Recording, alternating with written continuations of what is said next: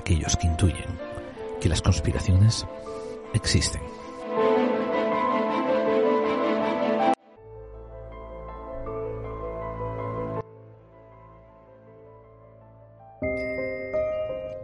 Emitimos 24 horas del misterio 365 días al año para todo el mundo. Esto es Edenex, la radio del misterio. Síguenos desde www.edenex.es.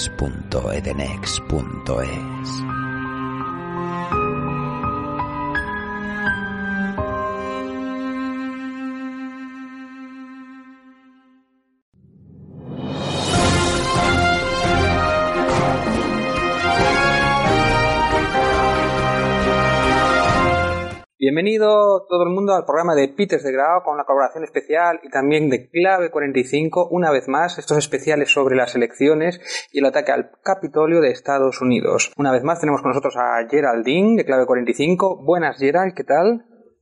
Hola, hola. Estamos grabando esto a, a, 20 de enero y mientras estamos hablando aquí, pues yo también tengo una pantalla de televisión delante donde estoy mirando la inauguración.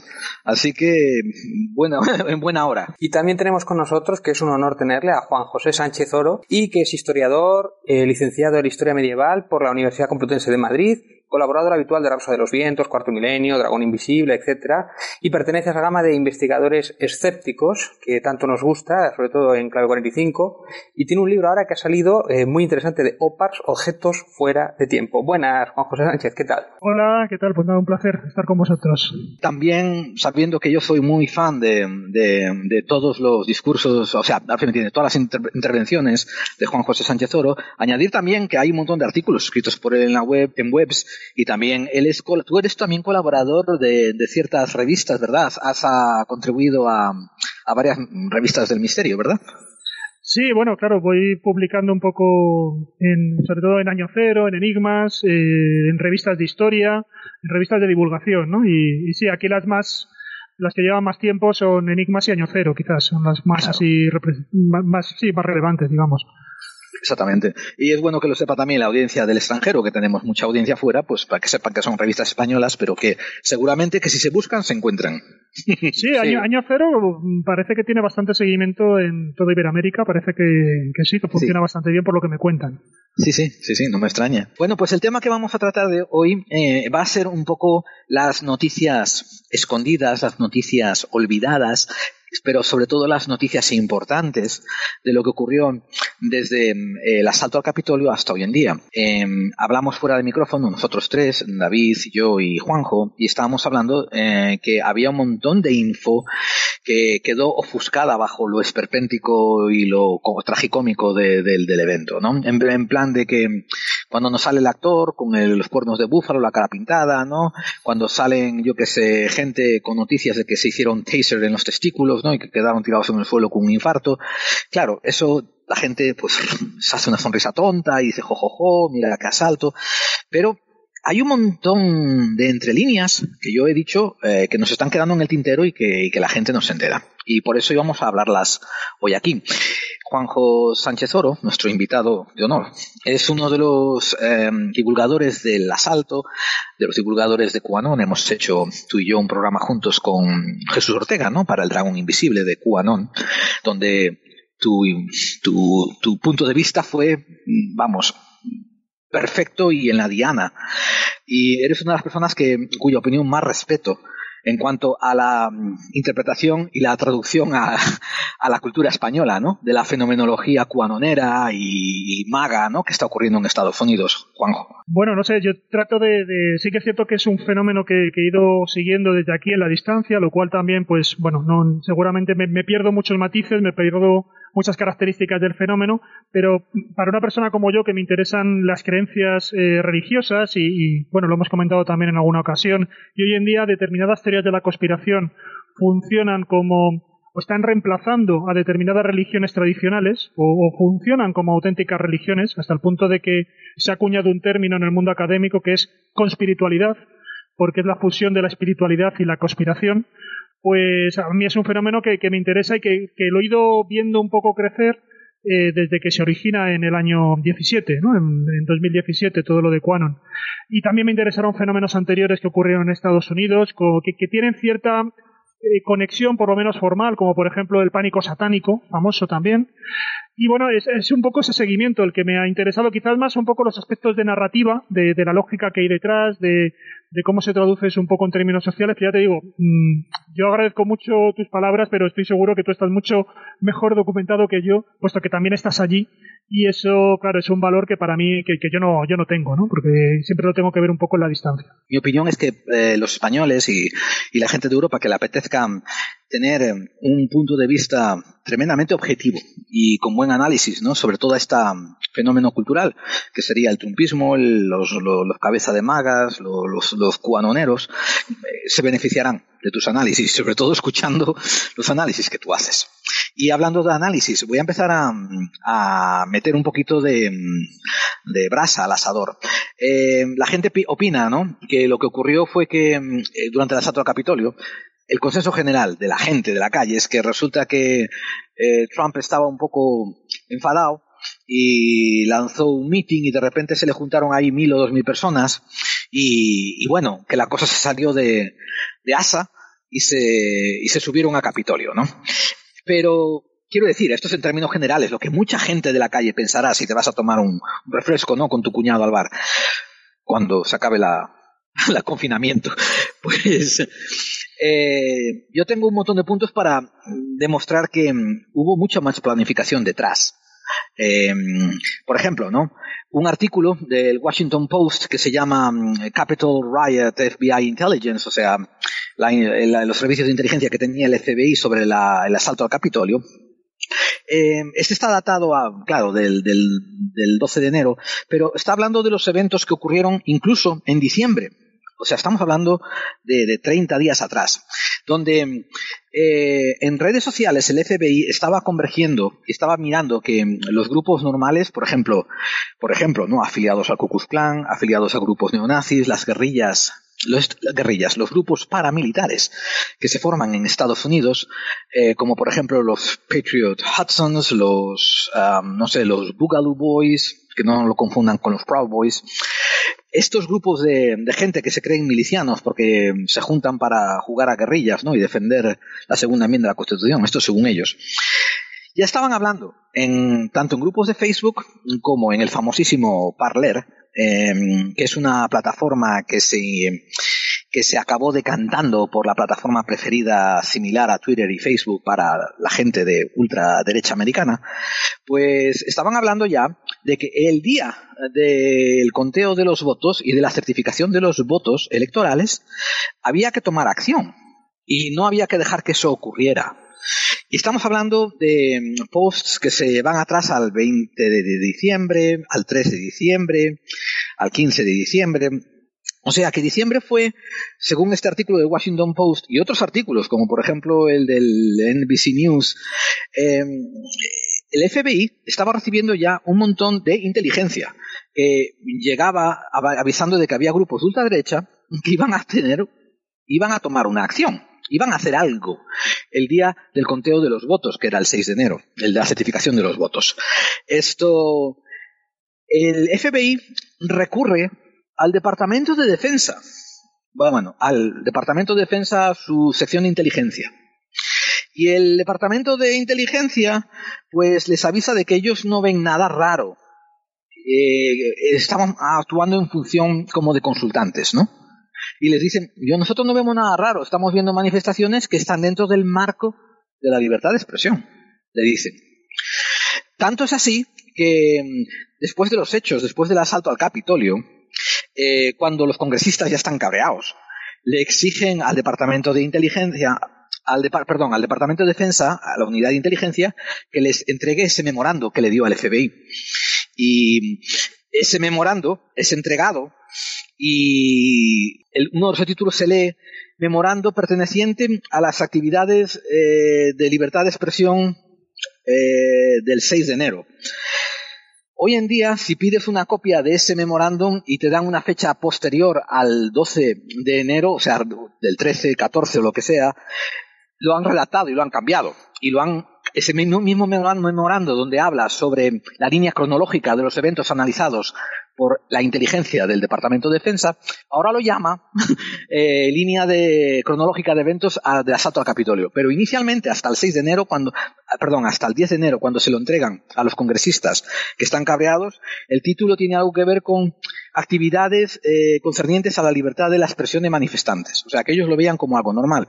Y esto es algo que a mí me, me llamó mucho la atención porque mm, hubo muchos, muchos, muchos movimientos de ultraderecha todos los que vimos en el Capitolio, que después hablaremos de cuáles fueron, que, bueno, ellos veían, eh, ellos veían la oportunidad de abrazar el, el, concepto de libertad de expresión y libertad de manifestarse para respaldar lo que estaban llevando a cabo. Y era eso, eh, eso, es un delito federal muy grave, ¿no? Cambiar una documentación oficial, eso formaría parte de una conspiración, que eso se puede llamar conspiración.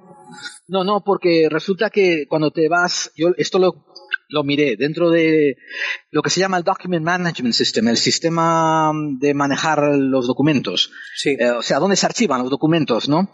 Eh, el primer draft está con el título original. El quinto draft, que es el que se le entrega después a los, a los congresistas días después, tiene el título cambiado, pero hay, hay una trazabilidad. Tú puedes mirar y buscar los nombres y están ahí, no lo manipularon.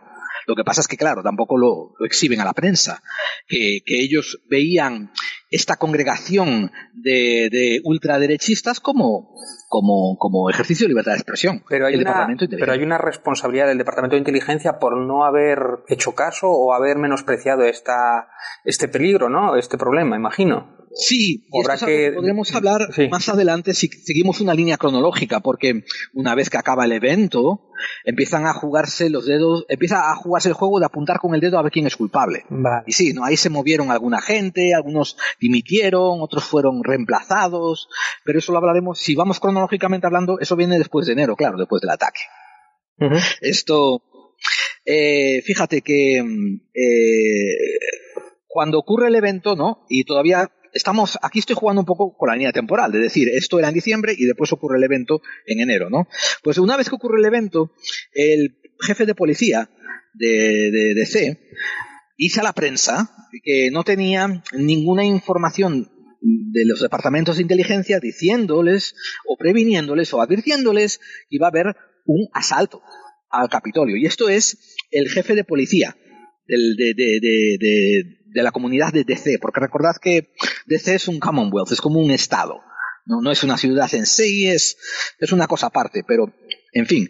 Em, el, sin embargo, el asistente de secretario de defensa de Homeland, el señor Ken Rapuano, esto dice que internamente dentro del Departamento de Justicia y dentro del Departamento de Defensa y otras organizaciones eh, policíacas de, ley y orden, seguían discutiendo entre ellos si la, la información que se estaban pasando era meritoria de elevar el estado de alarma.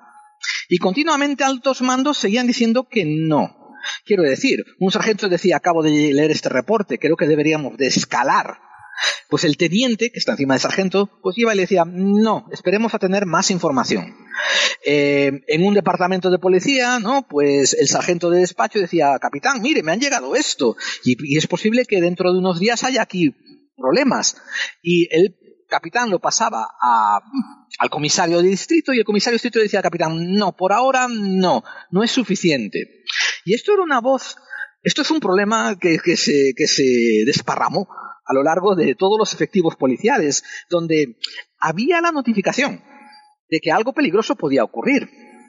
Y todos los altos mandos empezaban a dejarlo entre líneas. Quizás era el miedo a sobreactuar. Y ahora, de hecho, de hecho, muchos están alegando que sentían que no querían hacer el sobreuso de efectivos como lo habían hecho durante las protestas de BLM en junio. Eso es lo que ellos, algunos argumentaron a posteriori. ¿eh? Mm. Eh, me recuerda un poco, Gerald, me recuerda un poco a, cuando repasamos todo lo que eran los papeles y todo lo que fue antes de la pandemia, que se sabía todo, pero como que no actuaban, pues por no se sabe un poco por qué. Me recuerda un poco a eso también, ¿no? Exactamente. Exactamente, hay, hay una zona gris que yo la llamo, yo la llamo el, el, esto es cosa mía, yo lo llamo el mal guionista. Se usa en Hollywood, ¿no? Cuando no sabes, cuando si dos personajes tienen un conflicto, en la vida real se sientan y lo hablan y se acaba el conflicto. Pero como al guionista y a la película no le conviene que se acabe el conflicto, él le dice, ¿por qué lo has hecho? Y ella lo mira desafiante, se da la vuelta y no contesta. Y no sabemos por qué no lo hace. Esto es mucho de lo que ocurre, de que, de que no, nos, no, nos, no nos llenan los agujeros de por qué ocurren estas cosas, esta falta de comunicación. Eh, sí, estoy de acuerdo contigo. Ahora, eh, también nos llegan este mismo reportaje que hablé del Washington Post, eh, pruebas en las redes sociales de que el diciembre 23 ya estaban las ideas dentro del movimiento, el movimiento se llamaba Stop the Steal, detener el robo, ¿no? El detener el robo de la democracia. Dentro de ese movimiento ya había posts hablando de la idea de ocupar el Capitolio, 23 de diciembre. Y no eran posts de, oye chicos, ¿Qué tal si ocupamos el Capitolio? Eran posts de hay que hacer una hay que hacer una acción más fuerte y más decisiva, que los congresistas se caguen en los pantalones. Y otro contesta, sí. ¿Qué tal si nos juntamos, encontramos gente afín a nuestro modo de pensar, incursamos y entramos y tomamos la protesta en el Capitolio? Estaría excelente si no solamente entramos en el, en el, en el precinto inicial, sino que llegamos hasta los despachos de ellos. Ah, bueno, pues esto hay que planearlo. Bueno, yo tengo un contacto en tal milicia que nos puede ayudar a coordinar esto. O sea, no era un tiro al aire, un pedo caliente de alguien que decía, vamos a armar barullo allí. No, esto eran ya planificaciones. O sea, la gente ya estaba hurdando en sus mentes y en las redes sociales cierta actitud violenta al entrar en esas manifestaciones del Capitolio. Esto también, eh, no, no nos olvidemos de que, de que, claro, Trump en todo este tiempo no está diciendo ¿no? que yo los apoyo. Estoy hablando de diciembre. Trump no está diciendo, sí, sí, yo los apoyo, vayan y ataquen el Capitolio. Pero Trump no, no cesa con su retórica. Eh, él ve que está perdiendo, él ve que hay un grupo de magueros y de cuanoneros, ¿no? Que le están bailando el agua y diciendo, sí, sí, nos han robado la presidencia y tal, y es ilegal y, nos han estafado. Y él sigue diciendo cosas como que sí, tenemos que detener el robo, tenemos que encontrar a los culpables de, los votos. Esto, esto, esta votación ha sido fraudulenta y continúa alentándolos con esa parte. Comento esto porque claro, esto justifica después por qué los senadores, ¿no? Al acabar todo esto, están hablando de impeachment por intentar hacer una, mm, un movimiento de, de, ¿cómo se dice?, de, asalto. Es, después lo traduzco en inglés, pero vamos, no, están, no estamos hablando de golpe de Estado, pero sí era, sí era un cambio de gobierno violento, que eso es lo que le están haciendo los artículos de impeachment ahora. Y también os aviso de que aparece la figura de Ali Alexander. Ali Alexander es un ultraconservador trumpero de ultraderecha que es el sueño dorado de todos los tromperos. ¿Por qué? Porque es negro y había sido musulmán. Entonces, a ver si me entendéis, ¿no? Es una manera excelente para los movimientos de ultraderecha encontrar a este tipo que, para colmo, eh, habla muy bien y tiene muy buena labia, pero que una vez más es negro y, es un negro de un tinte bastante pálido, ¿eh? O sea, es, más bien lo que calificaríamos en España de mulato claro. Bueno, Vox, y, Vox también tiene su negro, ¿eh? Ahí lo por eso, por eso. Claro, claro. Claro, en todos estos partidos hay que tener uno para lavar la cara. Fíjate qué ironía, ¿no? Tener un negro para lavar la cara blanca. Sí. Esto, pues, él empezó a ser uno de los puntos más vocales de un asalto, un asalto violento al Capitolio, ya en diciembre. Y usaba las redes sociales, particularmente Parler, para organizar eh, diferentes tipos de escalada y él incluso tenía categorizaciones. Si quería ser de los que protestaban en el campillo con las pancartas, si quería ser de los que querían entrar a la entrada del Capitolio o si eras de los que querían buscar a los congresistas traidores y traerlos a la justicia. O sea, que te daba, es como si fuese una subasta y tenías tres diferentes puntos de, apuesta, ¿no? Para, para, su idea. Pero es que eso todo, todo eso está en la red Quiere decir que es un delito constatable que está ahí, que el juez lo puede mirar, eso es una prueba irrefutable de que está partícipe y encima es él mismo el que lo ha puesto. Es decir, es de una poca inteligencia y de pocas neuronas, ¿no? Si vas a cometer un delito grave, no lo publiques en la red, ¿no? Como toda la conspiración de Q en general, que es pública, es una conspiración ultra secreta, pero era pública, ¿no? O sea, es como que es completamente surrealista. ¿Qué opinas tú? Eh.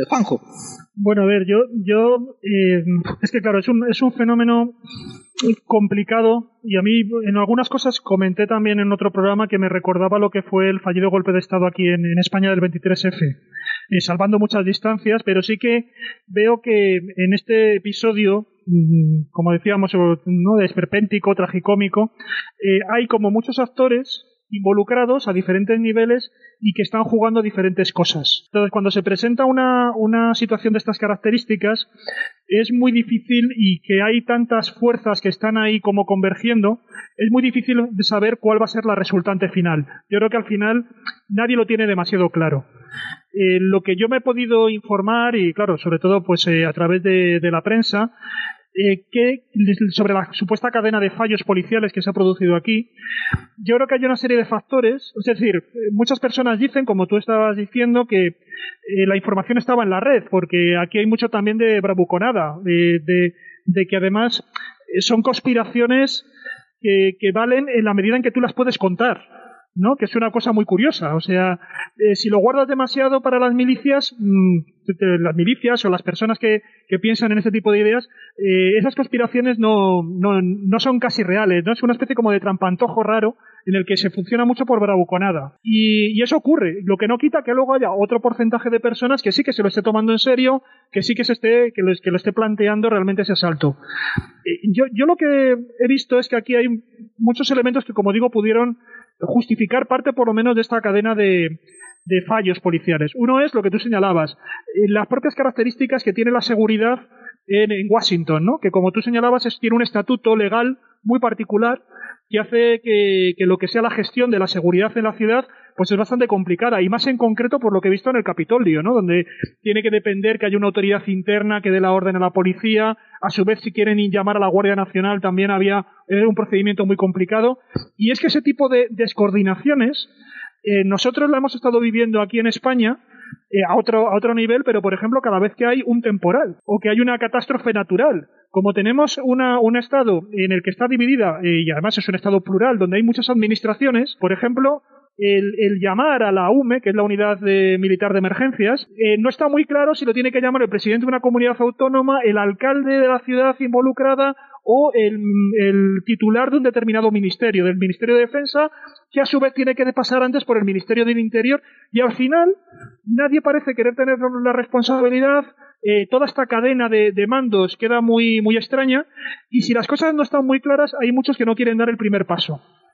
Y a este respecto, yo por lo que, lo que he ido viendo aquí en, el caso del Capitolio, había una serie de precedentes que parece ser que mm, algunos no querían retratarse públicamente y, como tú decías, sobrecargar demasiado la situación haciendo una exhibición de fuerza que podía ser mal vista, ¿no? Yo lo que he estado leyendo en opiniones y además, mm, eh, bueno, tú lo has comentado, estaban todo lo que fueron las manifestaciones eh, antirraciales, que se produjeron a partir de la muerte por violencia policial de, George Floyd, que en su momento, cuando se celebraron ahí mismo, no hubo ningún problema en colocar en las escalinatas del Capitolio a la Guardia Nacional. Eh, parece que ahí no hubo ningún problema. Y justamente ese hecho parece que generó también cierto rechazo por parte de los propios manifestantes, que se sentían de alguna forma como diciendo, bueno, ¿por qué nos están tomando? ¿No? Como que se veía como que era eh, una, un ejercicio de, de fuerza de monopolio de la violencia, digamos, por parte del gobierno federal como excesivo. Y entonces parece ser que esta vez no se quería caer en esa misma, en ese, en esa misma situación y se ha pecado de prudencia. Ese es uno de, las, de los argumentos que yo he ido leyendo por ahí. Eh, otra cuestión también es que no había ningún precedente en principio, históricamente, de que se haya tomado el Capitolio. Entonces, claro, como todos, yo me he manifestado también en, en, en, Madrid a lo largo de mi vida en diferentes ocasiones y yo creo que ante edificios públicos y yo creo que uno sabe como manifestante hasta qué punto tiene que llegar. Una cosa es que tú puedas hacer un determinado forcejeo, eh, no sé, y se, se, pienso que también debieron creer que si estas personas eran manifestantes y, defienden el patriotismo, y defienden un poco la recuperación de los ideales de los padres fundadores de, la Constitución y de Estados Unidos, pues eh, resultaría un poco paradójico el que pudieran asaltar lo que entiendo que es un poco el templo de esa sacralidad legal que es la que transversalmente, digamos, funciona como ideología en Estados Unidos. Entonces yo creo que, este tipo de, factores, el hecho de que pudiera, se pudiera dar una mala imagen colocando a la Guardia Nacional, el que no hubiera precedentes, el, el pensar que realmente estas personas en su mayoría son patrióticas, el hecho de que también aparece eh, todos estos movimientos extremistas, por lo que yo conozco y por lo que he leído también de estudios recientes, parece que este extremismo por parte de, vamos a decir así, de la derecha, aunque es una amalgama también de muchas cosas. Parece porque ahí tienes supremacistas blancos, tienes mm, gente que es anti-administración o anti-gobierno federal, eh, tienes milicias que están reivindicando, pues eso, la recuperación de, determinados ideales constitucionales. Hay movimientos que, que son prácticamente, pues eso, de tipo cuano, o de casi movimientos de un, como un tipo de utopía extraña. Entonces yo creo que ahí se mezcla todo, que es lo que luego también pudimos ver cuando se entra en el Capitolio. Y en, ese, en esa amalgama yo creo que al final es muy difícil para un servicio de, seguridad saber por dónde puede venir porque se entiende que está como muy desestructurado, ¿no? la prueba evidente es que yo tengo la sensación de que una vez que estas personas entran en el Capitolio, no está muy claro qué es lo que tienen que hacer. Por lo menos eh, a partir de las imágenes que nos dan. O sea que la planificación llega hasta cierto punto. Es también cierto que no sabemos qué hubiera pasado si hubieran podido pillar a los senadores y a los, a los congresistas. Porque es cierto que había gente que iba con bridas, eh, con atuendo paramilitar, eh, absolutamente dispuesto a, todo, ¿no? Había gente que iba como si fuera una chirigota, pues disfrazado con pieles de búfalo, otro con el, con, disfrazado con el águila de cabeza blanca típica, ¿no? Americana, emblemática de, Norteamérica. Entonces, eso da la sensación de que unos iban a una especie de, festejo extraño, otros iban a hacer claramente una revolución, otros, se ve también en las imágenes que durante, cuando hay los primeros mm, conatos de, romper las ventanas, hay parte de los manifestantes que tratan de detenerlos, evidentemente, como digo, hay manifestantes que son conscientes que hay que, llegar hasta un determinado punto, pero no rebasarlo. Y a mí me da esa sensación de que realmente la planificación podría haber estado hecha por determinados grupos muy pequeños, pero mm, me da la sensación que había cierta desorientación hacia qué hacer, ¿no? La prueba es, por ejemplo, cosas tan absurdas como eh, he estado leyendo, no supongo que será verdad, que, por ejemplo, pues el ordenador de, de Pelosi eh, se ha tratado, una persona lo trataba de, enviarlo, venderlo a, los rusos, pero además casi de una manera abierta, ¿no? El, famoso, el famoso atril, ¿no? También ponerlo a la venta en eBay. Es decir, da, la sensación, como te digo, de que no había un plan y cuando llegan, por ejemplo, al, al, al salón, ¿no? Al auditorio donde, donde están ahí los congresistas y tal, eh, no se sabía tampoco muy bien qué hacer. Entonces, bueno, unos se empiezan a jugar a dar discursos entre ellos. Exacto, unos, pero unos tratan de, bueno, vamos a recuperar información. Entran en los despachos, pero no está muy claro qué es lo que se quieren llevar, ni, ni qué hacer con ello. Te, voy a interrumpir, Juanjo, por un detalle. La audiencia tiene que entender que tú has dado una clave que es crucial. Hay diferentes mini grupúsculos que se organizan con diferentes intereses y no se hablan entre, entre, ellos. Y quiero tomar ese punto para que la gente reflexione sobre las grandes conspiraciones que David y yo continuamente desmontamos. No hay un tío sentado en un despacho acariciando un gato blanco, riéndose del mal que está desatando en el mundo. Hay 500 grupos de interés con diferente tipo de fuerza que unas veces tiran unos de la cuerda, otras veces tiran otros, otras veces tiran tres, pero no se hablan entre ellos y tampoco se ponen de acuerdo, que es lo que constituye la verdadera geopolítica. Esto. Y, eh, afortunadamente, y afortunadamente eh, esas, esas disputas que hay de intereses y esos diferentes actores generan ciertas situaciones de equilibrio, ¿no? Una situación un poco metastable, pero mira, lo tienes muy claro. Además, justamente ahora ha indultado eh, Trump, ¿no? Una de las últimas medidas ha sido indultar a Steve Bannon. Mm. Y, y, resulta que Steve Bannon desembarcó en Europa tratando de hacer un frente ultraderechista justamente antes de las elecciones eh, al Parlamento Europeo. y entonces él se estuvo reuniendo con diferentes grupos de lo que se denomina genéricamente ultraderecha para intentar hacer ese frente común y le resultó imposible porque no es lo mismo, aquí en el caso, te digo, en el caso español, un falangista que, por ejemplo, un ultraliberal.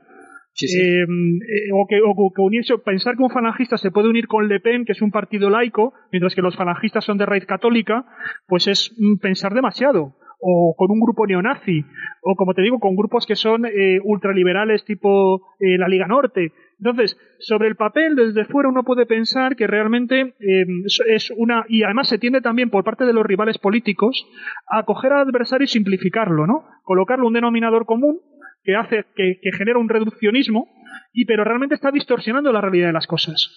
Y luego muchas veces ocurre que entre esos propios grupos no tienen una, una unidad de intereses, a lo mejor tienen un enemigo común, pero no tienen eh, realmente una, unidad de intereses eh, conjunta. Te, pongo otro ejemplo muy rápido. Muchas veces abaten al enemigo, pero después no saben qué hacer que el enemigo está abatido, no tienen unos goles, unos objetivos constructivos. Eh, exacto. Aquí, por ejemplo, te pongo un caso, ¿no? Que es muy conocido. En España, cuando está la dictadura de Franco, hay un montón de antifranquistas, pero que iban desde la extrema izquierda, más radical, y te estoy hablando de grupos entonces, pues maoístas, comunistas extremos, hasta monárquicos ultraliberales.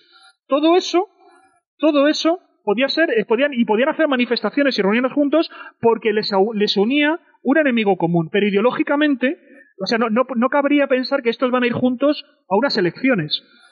Entonces, hay que ver también lo que, lo que pueden ser en un momento dado determinados cementos sociales que son coyunturales. Más allá de eso, lo que tú dices, luego, vale, y ahora ya lo tenemos, ahora ya hemos conseguido entrar aquí, ¿y ahora qué? Pues ahí es el problema, que falta ese segundo plan B. Entonces, yo entiendo que a lo mejor pudo ocurrir eso. Ah, también te digo, me sorprende eh, determinadas cosas porque evidentemente yo entiendo que tanto el FBI como imagino que otras agencias de inteligencia de Estados Unidos, ocurre aquí en España, tienen infiltrados en estos grupos. Entonces, cuando detectan determinadas alarmas que realmente tienen visos de que sea plausible eh, una acción eh, violenta, pues imagino que la tienden a, desactivar, ¿no? No sé, luego hay, otro factor también interesante que, podríamos comentar y es el, eh, determinada connivencia de determinada policía, pero que porque ideológicamente es, partidaria también, es trampista, ¿no? Y en un momento dado puede, quiero decir, puede, puede ceder en la valla, O sea, déjame, déjame continuar con la cronología y me voy a acercar a ese punto en el que estás tú tocando, que es la connivencia de la policía. Eh, pero fíjate, nos habíamos quedado, como te estaba diciendo, en lo que ocurrió antes, ¿no? Antes del asalto y las pruebas de que algo estaba ocurriendo. ¿Y os acordáis que estaba hablando de este tipo, este coordinador llamado Ali Alexander? Sí. Bueno, pues Ali Alexander agarra y se va a Parler y dice a sus allegados y sus oyentes, escuchad este dato, ¿eh? que ha establecido vías de contacto y apoyo para su programa de detener el robo y intimidar a los congresistas por parte de tres congresistas.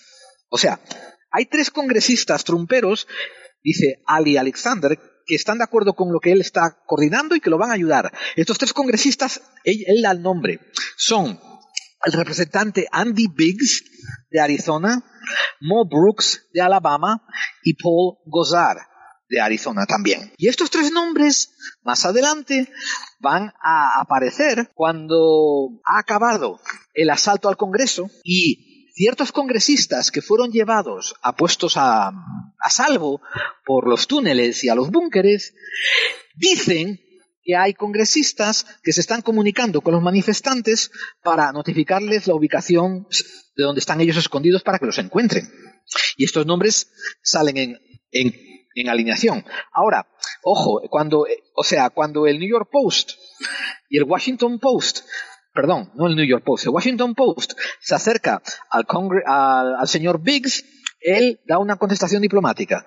Dice, yo no tuve ningún meeting con el señor Ali Alexander y no he trabajado con él organizando protestas. Eso dicen, eh, dice el frente de, de, Biggs.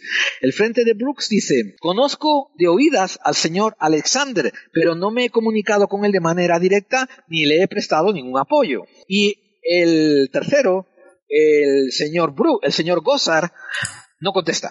O sea, claramente no sabe, no contesta. No, no dice nada. No, no se expresa. El señor, este tipo, el, el, señor Biggs, perdón, el, señor Ali Alexander, ya había sido eh, encarcelado y es lo que se considera un felón por tener condenas mayores, eh, todas por movimientos políticos y por extremismo político. Sin embargo, curiosamente, a pesar de que él está involucrado en Parler y está involucrado en organizar acciones ah, anteriores, cuando el FBI le llega la información no lo consideran suficiente de riesgo como para de verdad tomarlo en serio o arrestarlo para interrogarlo. No arrestarlo, amigos, digamos detenerlo para interrogarlo a priori. No.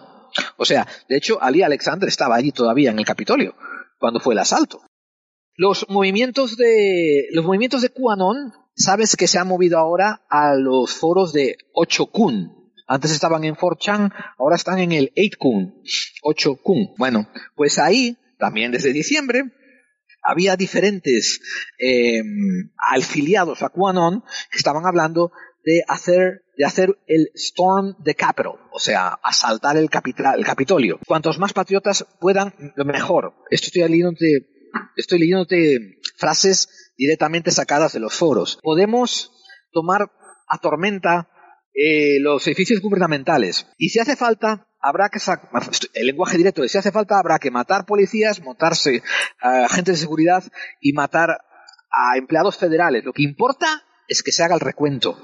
Este es el tipo de lenguaje que estaba pasando en los foros en diciembre acerca de atender al Capitolio. Y este es el lenguaje que el FBI considera que no merece un incremento de efectivos.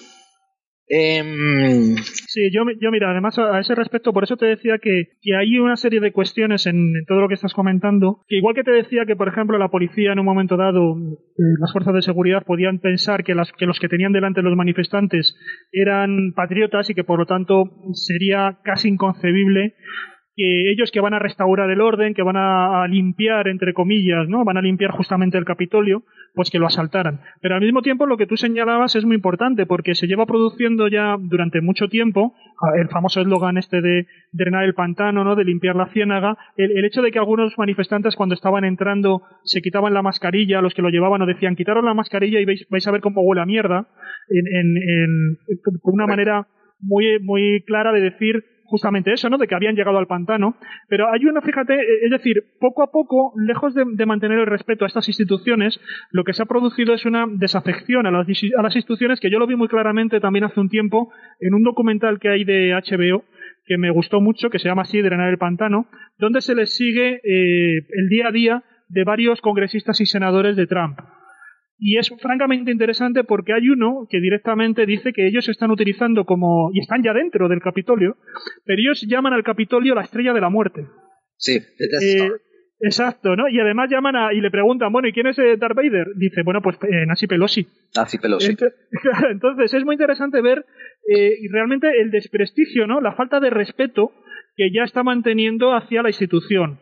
Y de ahí a dar el salto a, a directamente, puesto que ya le has perdido el respeto, eh, a dar el salto a invadirlo para precisamente como una labor higiénica, que es lo que ellos piensan que estaban haciendo, pues hay un salto muy pequeño como efectivamente se produjo. Entonces, yo por eso digo que igual que puedo entender algunas de las dentro de lo que serían los argumentos mentales que podrían tener las autoridades policiales a la hora de hacer un cordón de seguridad eh, que no genera, que no provocara más, que no fuera más provocador, ¿no? Buscar un poco el punto justo. También entiendo que deberían haber tenido en cuenta estas cuestiones porque sabía que hay una parte de, estos manifestantes que evidentemente estaba dispuesta a todo y que le había perdido el respeto a la institución, ¿no? Entonces, claro, pues ese es, el, encaje de bolillos tan raro que, yo veo aquí, por lo tanto yo no tengo una opinión bien formada de qué es lo que pudo pasar. Pero, tengo claro. Déjame ahora darte unos, unos, datos que son muy, muy peculiares. Esto, después del evento, después del 6 de enero, varias tiendas de la plataforma Shopify fueron, fueron eh, contactadas por agentes del FBI para confirmar que desde mediados de diciembre habían estado vendiendo parafernalia como por ejemplo camisetas, abrigos, gorras, que hablaban del asalto al Capitolio y, que hablaba incluso de mm, eh, Civil War. Y hay una camiseta muy famosa que se pone MAGA, Civil War, como si fuese el título de la película de los Avengers, y debajo, 6 de enero del 2021. Eh, otros, otros eh, vendían Take the Capital. O sea, estas tiendas, eh, además, todas tenían enlaces. Fíjate la de arriba, sube un poco. Estamos mirando el vídeo que nos están poniendo David. Súbelo un poquito más, David, que vas a alucinar aquí. Esta. Había una camiseta que te vendían que decía ya asalto al Capitolio, veterano del asalto al Capitolio. Y estaban vendiéndose ya antes del asalto. Entonces, ahora, lo más curioso era que muchas de estas tiendas de Shopify tenían relaciones y tenían intercambios de mercancía con la tienda de, Donald Trump. que creo que se llama trumpstore.com. Bueno, esto es solamente un incidente curioso, ¿no? Pero no, pero pero eh, fíjate que también es que claro, por eso digo que es muy muy complicado. Eh, ahora mismo, por ejemplo, mm, para lo que ha sido todo lo que es la, investidura de Biden, eh, durante todo este tiempo, ¿cuántos mensajes, cómo han estado las redes sociales y los foros anunciando que realmente iba a haber un, que el plan seguía adelante, que realmente iba a haber un incidente mayúsculo? Es decir, se había creado también una, una atmósfera con un lenguaje épico, belicista, comentando que realmente eh, esta ceremonia iba a estar, mm, iba a tener algún tipo de, incidente que la iba a echar abajo y que, y que Trump iba a recuperar el poder. Todo eso también, todo ese calentamiento del episodio de la toma de poder de Biden, se ha estado produciendo también durante, estas, durante estos días. Y sin embargo, al final no ha ocurrido nada es cierto que podemos pensar que no ha ocurrido nada por las medidas de seguridad que ha, adoptado, ¿no? Porque ya se han puesto las pilas las autoridades y a lo mejor de manera preventiva han impedido que ocurriera algo, ¿no? Pero es cierto que Estados Unidos también es muy grande y que por lo menos algún tipo de incidente, bueno, a lo mejor me estoy ahora mismo, me tengo que morder la lengua dentro de unas horas, ¿eh? Y ocurre algo en, en algún punto de Estados Unidos, ¿no? Pero, pero es cierto que, que, no se ha producido ningún capitolio de todos los estados eh, que hay, ¿no? En Estados Unidos no se ha producido ningún, que, que sepamos, ningún incidente que sea significativo, a menos que lo hayan detenido y, no haya trascendido a la, a la prensa. Entonces, quiero decir que, que, que yo creo que lleva, y tú lo sabes mejor que yo, ¿no? Llevan calentando incidentes entre redadas, anuncios, avisos de atentados, eh, maniobras, llevan desde, desde toda la, eh, todo el gobierno de Trump. Entonces, ¿hasta qué punto en un momento dado le tienen que dar credibilidad o no? Eh, es, yo creo que es complicado, pero ya te digo que no tengo una opinión bien formada y que se me escapan historias y es simplemente inoperancia eh, o, no, o es un acto realmente que incluso podríamos pensar que la mejor manera de decir, mira, vamos a dejarles que se pongan en evidencia y es la mejor manera que tenemos de, dañar la imagen de Trump. Y encima Trump... Ser? Eh, es decir, también puede ser así, es decir, es una, manera de actuar es dejar que otros actúen, ¿no? No hacer nada. Pero una cosa que, es, que para mí está siendo irrefutable a medida que voy recopilando información es que, como dijimos antes, hubo diferentes, hubo, un, hubo multitud, de grupúsculos que se organizaron para su propia agenda, pero que no hablaron entre ellos, y que todos convocaron aquí para crear el gran esperpento. No sé si fue a ti o fue a otra persona que en una tertulia hablando sobre QAnon o sobre el Capitolio, creo que fuiste tú, Juanjo, citó al Joker en una de las películas de Batman, cuando dice, yo soy como un perro que persigue coches, no sé qué haría si alcanzo alguno. claro. Ah, y, así es como yo me siento con esta gente, sí. Mucho diciendo que Biden es un pedófilo, mucho diciendo que Hillary pertenece a, los satánicos, mucho decir que esto y mucho decir que lo otro, pero una vez que llegan a Capitolio, ¿y ahora qué? O sea, ¿y ahora qué? Y, pero permíteme acabar con dos puntos que son aún más, dos puntos para acabar esta relación sobre la preparación, la premeditación, ¿eh? Era que, eh, Hubo cantidad de flyers, de, pegatinas, de, de pósters en diciembre ocupando eh, Instagram hablando de ocupar el Capitolio. Operación Ocupar el Capitolio. Con el hashtag 1776 Rebel.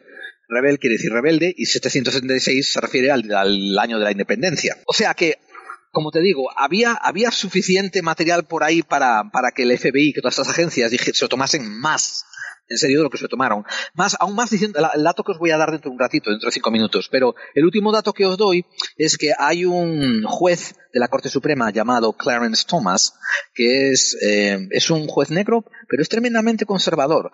Y comento esto porque por lo general se asocia a miembros de la raza negra con ser un poquito más de izquierdas, un poco más liberales. Este no, este es tremendamente conservador, pone a Ronald Reagan, le da vergüenza a Ronald Reagan incluso. Pues su mujer, escuchen esto, su mujer, Ginny Thomas, contrató en diciembre, o sea, en diciembre, ¿cómo se dice? Reservó una flotilla de autobuses para cargar a manifestantes y llevarlos al Capitolio. Contrató una flotilla de autobuses que iban a llevar iban a aprovisionar por lo menos 2.000 individuos, así que se estiman que a lo mejor eran 80 autobuses o más. No sé si estoy leyendo bien la noticia, lo, estoy leyendo en inglés. Dicen que sí, que por lo menos 80 autobuses y más, si cada uno eh, podía contener más de 30 personas, pero a mí no me da el número de 2.000 con esa matemática, ¿eh? a mí no me da la, aritmética. Pero en fin, ella está constatado de que, y lo pone el dailycost.com, que, que contrató como te digo, un servicio de autobuses, la, esposa, la esposa de un juez supremo, de la Corte Suprema, para ayudar en el apoyo este manifestante. Supongo que ella no estaba contando con que asaltaran, supongo que estaba contando con que se manifestaran, pero bueno, en fin, el último dato que doy es que el website que tiene un foro propio llamado mymilitia.com, o sea, mi milicia, y que os imagináis, ¿no? Que está lleno de milicianos, lo que la gente vulgarmente llama los Gravy Seals, estos tíos cargados de traje de soldado, pero que ocupan cinco sillones para sentarse. Pues esto empezaron a poner posts a partir del 12 de diciembre y que fueron escalando en su continuidad hasta hasta los días anteriores con eslogans como si esto no cambia nosotros tenemos que reventarlo. Revolución y cambio adheriros a las reglas de la guerra. Eh, tomad la loma y matad al rey. La loma, take the hill, kill the king. O sea, y todos así fueron escalando en virulencia. Lo más curioso es que, escuchad esto, mymilitia.com era un foro que se estima que en 50% de sus adherentes son militantes, pero el otro 50% son gente que pertenece o a policía, o a agencias de la ley, o al FBI, en fin, gente que está en activo dentro de, grupos de lo que son ley y orden. Claro, ¿hasta, qué punto son responsables o, no dieron crédito o son partícipes de, ese intento de, asalto del Capitolio? Claro, es que eso no es tan fácil dilucidirlo, pero tanto por, por, por no haber puesto todas las medidas para que eso se evitara en mayor medida o como por haber participado en ello. Es que eso es bastante fuerte, vamos. Yo no sé, yo a vosotros dos, ¿eh? tanto David como a Juanjo, os digo que si vosotros estáis perteneciendo a alguna agencia como el FBI y empezáis a tener conciencia de estos datos que os acabo de compartir, que estaban siendo públicos y esto eran parte del paquete que llegaba de inteligencia a vuestros despachos, ¿Esto merece levantar la ceja y arquearla y decir vamos a hacer algo y ponernos al oro sobre el Capitolio o no? Claro, claro que sí. Es que es, que es lo mismo que lo de la pandemia. O sea, cuando si están todos los datos ahí y son públicos y no se hicieron caso, por lo menos tiene que haber algún responsable, alguna cabeza tiene que cortarse. Y bueno, a ver si aquí se corta alguna, no como aquí en España. Sí, yo, yo lo que lo que comento es que, a ver, a mí me da la sensación de que a pesar de que todos estuvieron, esto es un poco como los pienso, ¿eh? que es un poco como lo que ocurre también cuando va a haber un, un combate de boxeo y los dos boxeadores previamente empiezan a calentar, incluso a veces mucho más que lo que luego es el combate de boxeo en sí, porque a lo mejor acaba en el primer round, ¿sabes? Pero, pero se produce todo ese acto previo de provocación en los medios, de enfrentamiento, de ver hasta dónde pueden llegar. Yo tengo la sensación de que aquí eh, una parte no se pensó nunca, por mucho que estuvo estirando, y que luego también hay que tener en cuenta que también hay que mucho de merchandising, es decir, Juanon se ha convertido en una marca y todo lo que todo lo que todo lo que supone alrededor, es decir, que se saquen camisetas, que se aproveche la situación, eso también es muy típico de una de, un mundo de, mercado donde, donde se explota cualquier oportunidad de negocio. Entonces, bueno, e, eso por un lado. Pero, pero me da la sensación de que hubo eh, gente que no esperaba, los manifestantes, por mucho que estuvieron calentando la situación, no se esperaron nunca que iban a llegar tan lejos. Y eh, los otros, la policía también, yo creo que nunca también, tampoco se pensar que los otros fueran a entrar. Entonces, eh, decían, bueno, nos van, a, nos van a lanzar un pulso, pero va a haber un punto, yo digo que es muy delicado, porque aquí uno no sabe cuando estamos hablando de, de masa social, Nunca sabes lo que va a ocurrir. un punto, Juanjo. Tú sabes que en Estados Unidos son famosos por disparar y preguntar después, ¿verdad? Sí, sí, sí, sí, claro, pero, pero eh, fíjate, claro, por eso te que me apliques aquí que de repente se ha puesto un guante blanco y que, y que de una marabunta de 3.000 personas hubo cuatro fallecidos y que, y que los pobres policías fueron desbordados. No, no, no. Después de haber visto en junio cómo sacas tanques a la calle y empiezas a disparar con mangueras de agua de alta presión a manifestantes contra injusticia social y brutalidad policial. La ironía, ¿eh? La ironía. Tota-, no, no, no, totalmente. y, y, no te olvides, por ejemplo, de que el propio Trump eh, tuvo que ir al búnker. Claro, claro. Tuvo que ir al búnker y, y, además no estaba en una situación, digamos, de tan. La, masa social, digamos, ¿no? Los manifestantes no estaban tan cerca como estuvieron en el Capitolio. Y sin embargo, él eh, se optó porque saltara las alarmas en la Casa Blanca y meter a, Trump en el búnker, ¿no? Entonces, es cierto, por eso te digo que a mí hay cosas como que no, no termino de ver muy, muy claro qué es lo que, lo que ha ocurrido aquí. Porque luego, por otro lado, a ver, el asalto al Capitolio evidentemente tiene un impacto simbólico brutal pero luego dentro del Capitolio se pueden hacer muchas cosas. Por ejemplo, si quieres ir realmente a degüello, por lo menos lo puedes prender fuego. Si realmente estás en una, metido ya en una historia revolucionaria brutal de decir, mira, arrancamos, no, no, no hemos, nos ha fallado el plan de coger a los congresistas, a los senadores, vamos a destruirlo todo. Pero lo que te encuentras es gente paseando con el móvil grabándose. Bueno, entonces, es, es que por eso digo es parte que, de nuestra generación también, ¿eh? No me, no me, no me digas que Es, es Por eso te digo que yo creo que ellos, ellos fueron los primeros, por eso te digo que aquí, aquí hay como una doble sorpresa, ¿no? Yo creo que ellos fueron los primeros sorprendidos de que llegaron tan lejos y no había un plan B, de decir, una vez que estamos aquí, ¿ahora qué? Una vez que ¿sabes? cazaron el coche, no sabían qué hacer con él.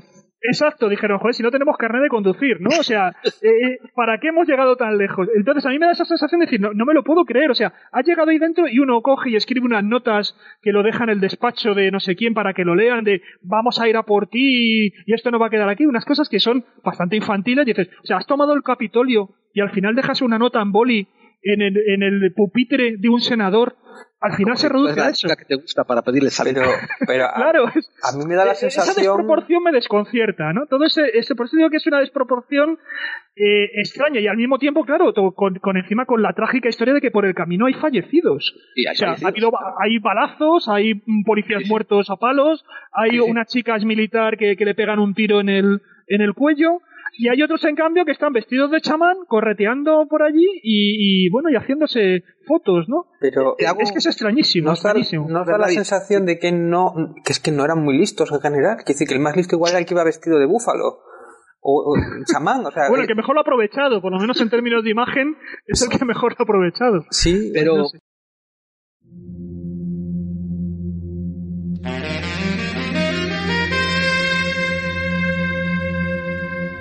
Estás escuchando Clave 45. Clave 45. Clave 45. 45. Porque las conspiraciones Las existen. conspiraciones Porque las existen. conspiraciones. Porque las conspiraciones Porque las existen. conspiraciones, porque las conspiraciones existen.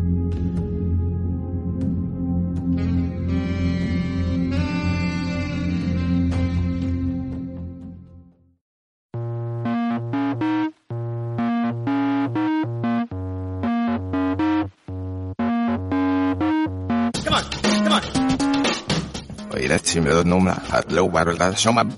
Eh no que no dos den no hizo un reden yukan se se verá que se no das duk se sa con simul se o nas duk se sa se coche.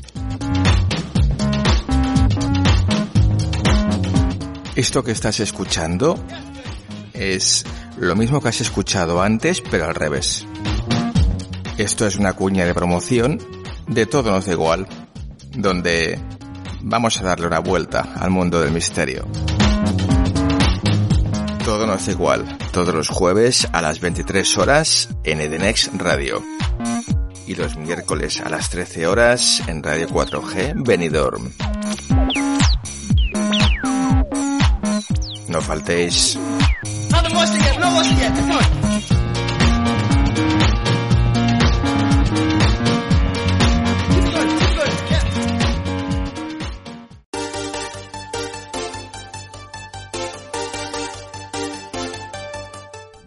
Paranormal hasta lo místico, desde lo desconocido hasta lo científico, ya estamos aquí y somos Hombres de Negro, todos los miércoles en exclusiva a las 11 de la noche en edenex.es y todos los jueves en iVoox.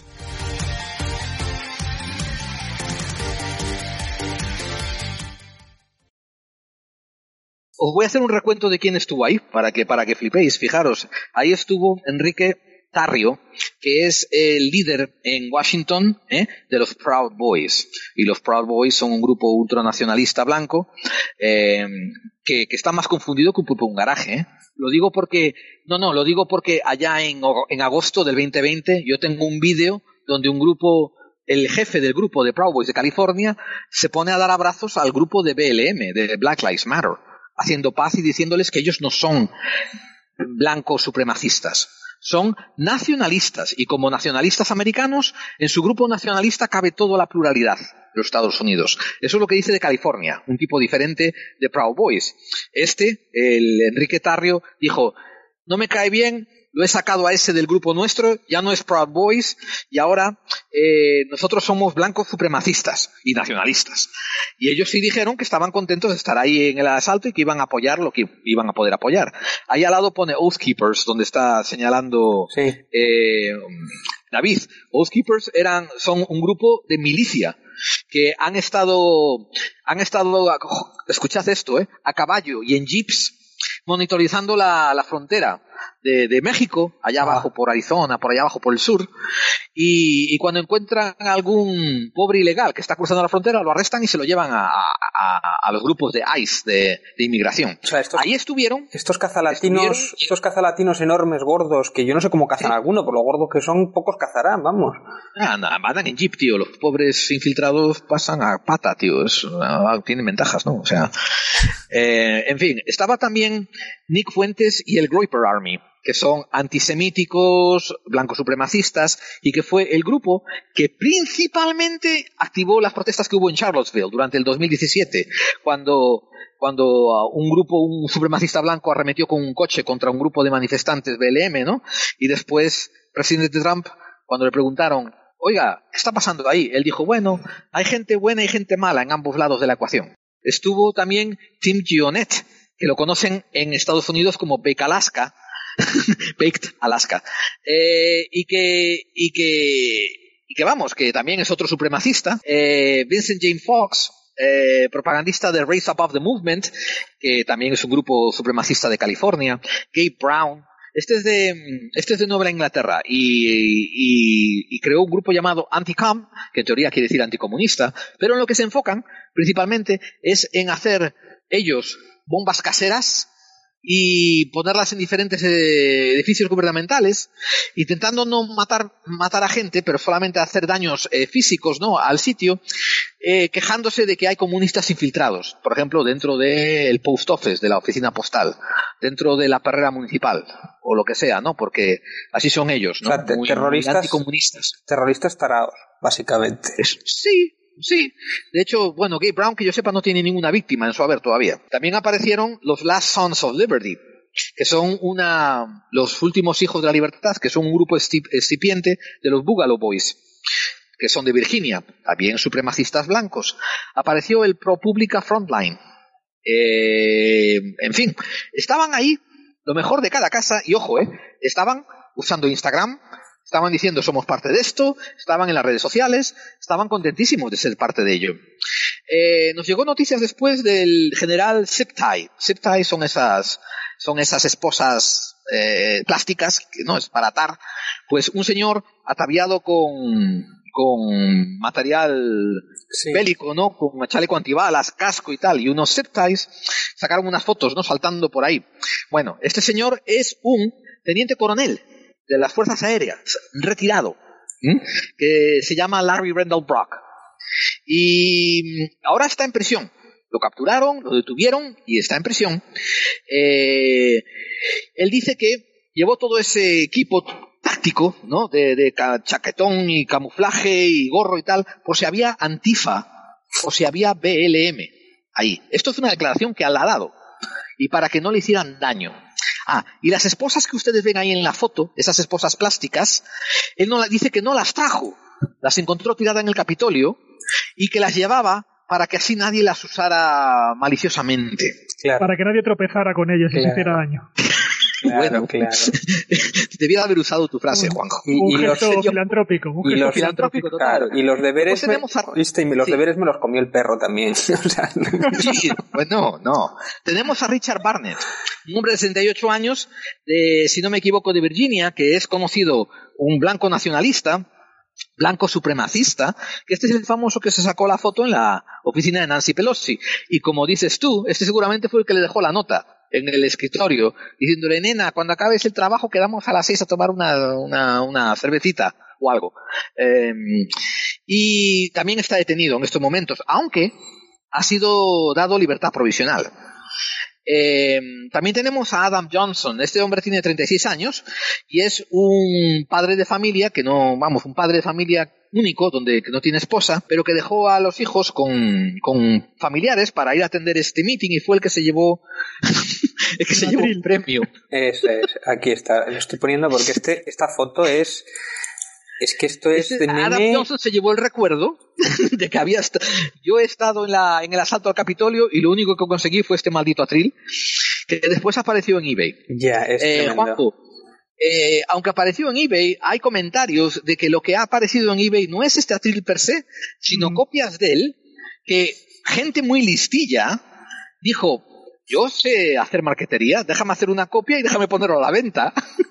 ¿Ves, ves lo que te comentaba de cómo, cómo siempre que se ve una oportunidad de mercado eh, se aprovecha? Por eso digo que es que es, es difícil, yo lo que veo es que es muy difícil medir la dimensión eh, a la hora de, de- de valorar ¿no? y hacer este tipo de análisis predictivos, de- a la hora de ponderar los riesgos es muy complicado. Yo te lo, lo conozco también por, por aquí en el caso español, ¿no? Eh, una de las cosas que hacen todas, fíjate todas las milicias, ¿no? Bueno, de hecho, eh, creo que fue un, un funcionario del FBI que habló de todo esto como era salad bar, me parece que lo llamaba, ¿no? Es decir, la barra de ensalada. Es decir, como una especie de salvar, ¿no? Porque es, es realmente un poco la idea de que aquí te encuentras de todo, o sea, hay absolutamente de todo y cada uno se hace la ensalada como, como quiere, mezclando diferentes in- ingredientes, porque aquí también seguramente había también pues gente anti, anti 5G, eh, gente Claro. que defiende determinada, vamos, hasta los reptilianos, Exactamente. Lo, lo mejor de cada casa, justo. sí. contra los reptilianos, contra los Claro. Illuminati, todo eso se, se junta aquí en un momento dado, ¿no? Eh, yo, lo, yo por eso te digo que es muy difícil valorar, porque luego una de las características que suelen tener cualquier tipo de estas milicias es tratar de, de, ante la opinión pública, ante los demás, mostrarse como más fuertes de lo que realmente son. Como que tienen o, o buenos contactos o que son muchos más de lo que realmente son. Lo cual no quita que luego en algunos momentos dados sea cierto. Por eso, claro, la única manera que tienes de saberlo y de ponderarlo es infiltrándote para saber realmente la dimensión que tiene ese, ese grupo, ¿no? Aquí en España lo tenemos en, en tantos en grupos de ultraderecha como de, de ultraizquierda, pues la policía se infiltra y trata de ver realmente qué dimensión tienen, porque una cosa es que tú tengas una página web que, que seas capaz de agitar foros, que tengan muchos bots que actúen y te da una falsa dimensión de que luego a lo mejor hay un tipo gordo sentado en un, en un sillón en un despacho oscuro y que te ha montado una historia por internet que luego no responde a la realidad, pero te, pero te ha agitado el corral, ¿no? Entonces, por eso digo que es muy complicado saber, eh, más allá de la sopa de letras, de, de milicias y de nombres, eh, la entidad real, ¿no? La dimensión de, de violencia que pueden generar estos grupos. Lo que no quita que luego también un determinado lobo solitario, a lo mejor, sin tanta sigla, sin tanta, tanto merchandising, te la puede liar. Un tipo, una, un bomber de estos, ¿no? O sea, una cosa así, Sí, sí, sí. Que, que- que- que te la puede liar y es un tío solo el que, el que te lo ha hecho. Entonces. Es, es realmente muy complicado el, el montar operativos cuando te encuentras con situaciones tan atomizadas como esta. que no hay que despreciar ese tipo de grupos, lo que tú dices, incluso aquí en España, porque esta gente no, no, no solamente es en Estados Unidos, no es una cosa que pasa allí una rara avis. Eh, los cuaneros tienen su reflejo aquí en España, y aquí tenemos los MAGA Spain, los QAnon Spain y todos estos que intentan parecerse y copiar un poco lo que son esta, esta gente. O sea que aquí tenemos que vigilarlos también, porque locos aquí los tenemos, y es un reflejo de lo que está pasando allí. O sea que no es una cosa despreciable, ni, ni bueno, hay que tenerlos vigilados porque esta peña, lo que tú dices, uno o dos te la pueden liar además. O sea que yo me imagino si esto hubiera pasado en España o el 23 se hubiera pasado en España actualmente, si también se hubieran llevado cosas allí, ¿no? Se ponen cosas del Congreso de los Diputados a, a eBay o, a, o por ahí. O sea que si hubiera Sí, pasado pero, eso, lo mismo. pero es lo que decimos, eso, eso demuestra que realmente no había, no había una planificación, o puede que hubiera un grupo muy pequeño, pero tendríamos que estar hablando de que 5, 10, 15, 25 personas que sí que sabían a lo que iban, pero, pero el resto da la sensación de que, bueno, Ya. de que ya- fueron mucho más lejos de lo que ellos pensaban. Y una vez ahí dijeron, "Pff, ¿y, y ahora qué? Y por otro lado está, por eso decía que, que había diferentes actores que están trabajando a diferentes escalas, porque evidentemente había, mm, pues tanto Giuliani, Giuliani como por ejemplo en el meeting que da ese mismo día, o Trump, eh, están calentando, están un poco avivando a la masa porque quieren ejercer ese, esa fuerza simbólica sobre el Capitolio, ¿no? Correcto. Y entonces, eso, por eso digo que yo veo, y eso eh, es un poco lo que te decía que lo que ocurrió poco en el, en el 23F español, ¿no? A la postre se demostró, por ejemplo, que Tejero iba a dar un golpe de Estado distinto al que, por ejemplo, lo iba a dar Milán del Bosch, ¿no? Que era el que estaba, el que estaba detrás. Es decir, eh, había diferentes, estaban todos jugando a lo mismo, pero todos estaban con papeles distintos y unos esperaban, unos se creían protagonistas y al final resulta que eran secundarios, ¿sabes? Que eran, que eran realmente títeres de otros. Y aquí yo me da la sensación de que ha habido también un poco de esto. Eh, con el paso del tiempo, a lo mejor se han dado cuenta de que, joder, al final me han utilizado. ¿no? Por ejemplo, el caso de Tejero es obvio. Tejero tenía muy claro qué clase de golpe quería dar y él mismo casi para el golpe, entre comillas, cuando se da cuenta que la cosa va a ir por un lado que no es lo que él había entendido que, estaba ahí, ¿no? Entonces, bueno, a mí me parece algo parecido. Bueno, aquí después se indulta Armada también. Tú, en eso que estás diciendo tú, había grupúsculos que habían entrado y que estaban solamente buscando las boletas de certificación. No estaban ni pictando, ni escalando muros, ni robando nada. Estaban solamente buscando las boletas de certificación. Y había otros grupos que entraron y que solamente estaban buscando congresistas para ese supuesto apresamiento que iban a hacer. Eh, en la página después llegamos a, en, mis apuntes llegamos después a nuestro famosísimo y, emblemático QAnon Shaman, que es eh, Jake Angeli. Eh, yo no tengo mucho más que añadir, excepto que este pobre hombre pues está involucrado en muchísimas cosas, como por ejemplo se involucró con los Proud Boys, se involucró con otros grupos de supremacistas, pero en el momento del asalto al Capitolio estaba viviendo con su mamá, porque debía mucho dinero en alquiler, era actor frustrado y tenía también, fijaros, eh, fijaros qué punto de detalle, él tenía ya una fianza, una fianza y las fianzas vienen con connotaciones de que no te metas en protestas, no te metas en crímenes, no te metas en esto y en otro.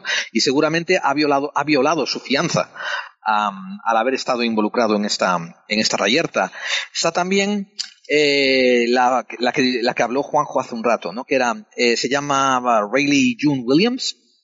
Si no me equivoco, esta tipa es de Virginia, creo que era y esta era cubanonera completa, que estaba segura de que Pelosi y Schumer y los demócratas pertenecen a los grupos de pedófilos, y esta fue la que se metió en su despacho y le robó la computadora.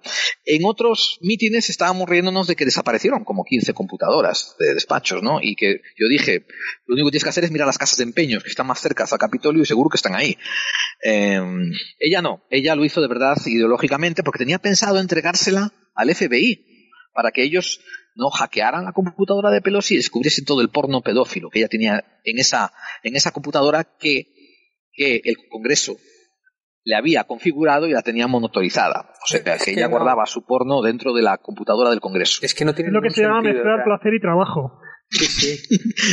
Algo que te haga pasar las horas largas del día. Es que en el, caso de que tuviera algún delito de ese tipo, en el último sitio lo que tendría era en ese ordenador. O sea, es que es así. Claro, claro que sí. Claro que sí. Y, ahora os voy a decir unos detalles que, son un tanto sorprendentes, como porque, por ejemplo, eh, al día siguiente, el jefe de la policía del Capitolio presenta su dimisión. Estamos hablándonos de Stephen Sand, SUND. Bueno, él la presentó porque él sintió que había decepcionado, había desilusionado, había, no había vivido a la altura de las expectaciones de sus propias tropas, de sus equipos, de sus oficiales a su cargo. Pero una vez que deja el puesto, deja un memo muy largo, hablando de la cantidad de veces que había solicitado a la Guardia Nacional y a equipos antidisturbios que acudiesen al Capitolio desde la mañana, desde las 8 de la mañana del día 6 de enero, y la Guardia Nacional le dijo que, vale, les dieron más vueltas que un perro, la Guardia Nacional le dijo, me hace falta que me des la firma de este tío, me hace falta que me lo autorice este otro general, me hace falta que este otro me diga que sí. Y cada vez que le decían, mira, ya son las 10, ya son las 12, hay 5.000 personas, hay 4.000 personas delante mía, le decían, bueno, es que la Guardia Nacional no es un equipo de choque.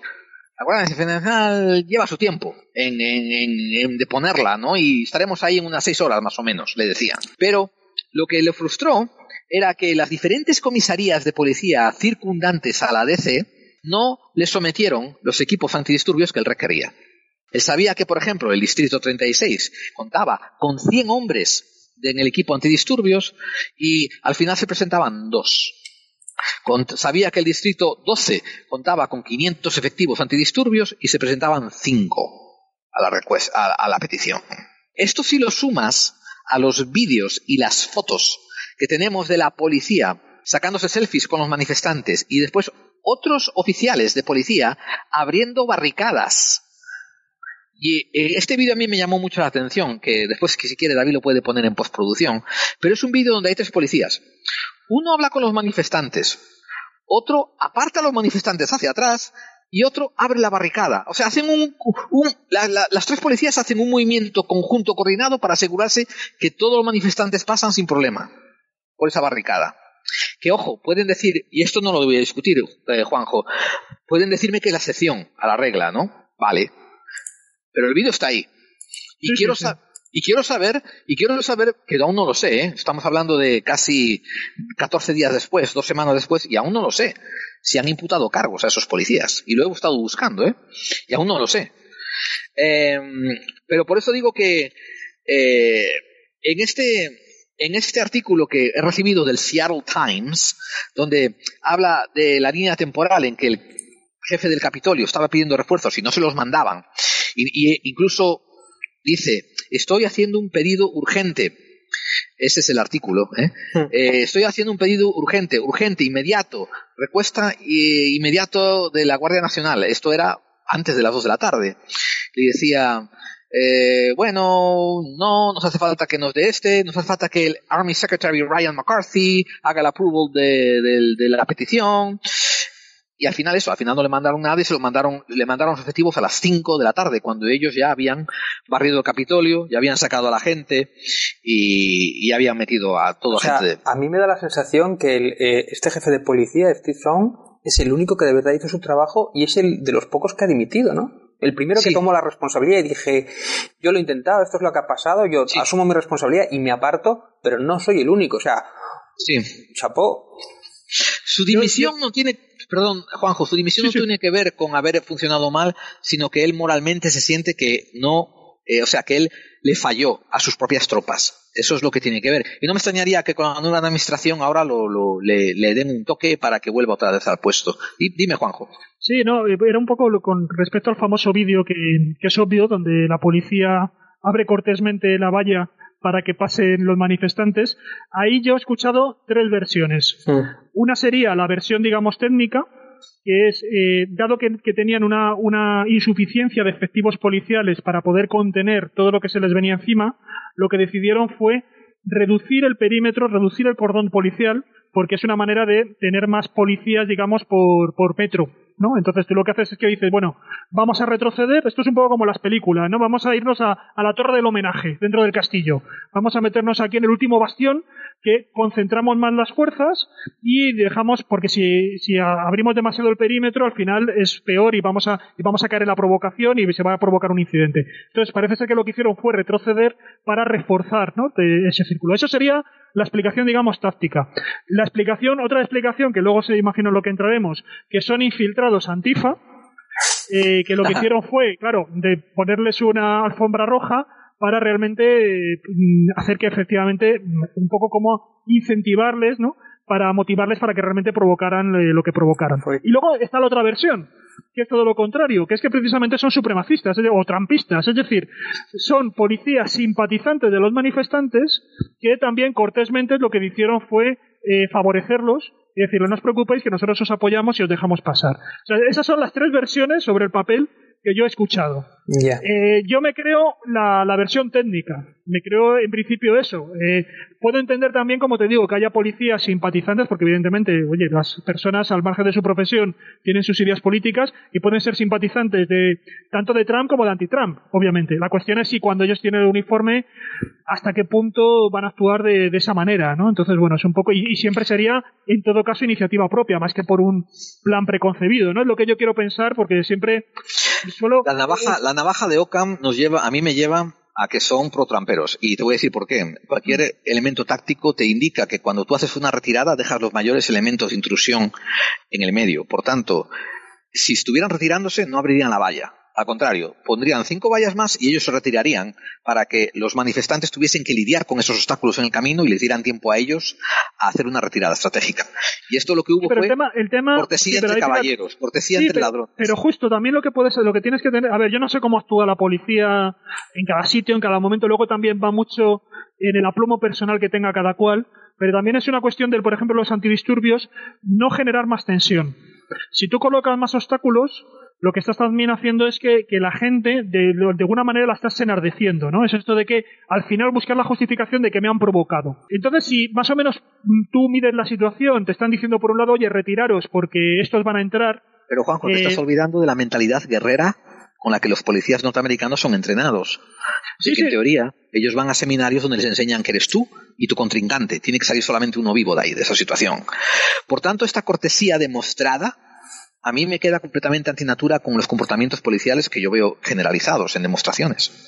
Vale, vale. No, yo por eso te digo que yo, yo tampoco, tampoco lo sé. Yo sí que te digo que también he visto, eh, porque además tengo también amigos y, familiares incluso en, en cuerpos de seguridad del Estado en España, y, Sí. y me han contado de todo. De todo, Sí, también sí, depende, hay, ya lo sabes, hay gente que, que pierde los nervios y hay gente, oye, que sabe negociar, que sabe medir, que no quiere provocar y que su labor es un poco distendir, ¿no? Y que, y que la cosa se relaje, ¿no? No, Sí, no sí, echar pero- más leña al fuego, pero ya te digo, Pero yo aquí ahí... te dan una no hora de seminario sobre cómo desescalar las tensiones y 15 horas de cómo apuntar al cerebro para sacarlo del medio. Sí, pero Gerald, Y- Gerald, yo Dime. creo, puede que tengan, tengan más razón. Y es que también lo- cuando he estado investigando un poquito este tema, eh, las redes han descontextualizado ese vídeo. Eh. Posiblemente sea bastante antes de la entrada. O sea, ese vídeo no he visto ninguna queja de, o, o no la han denunciado masivamente o en, o en algunos círculos y tal, sino como, o sea, a ver, no lo puedo saber a ciencia cierta, pero que en ningún sitio se han quejado del planteamiento de ese vídeo. Eh. Incluso al contrario, se han dedicado a,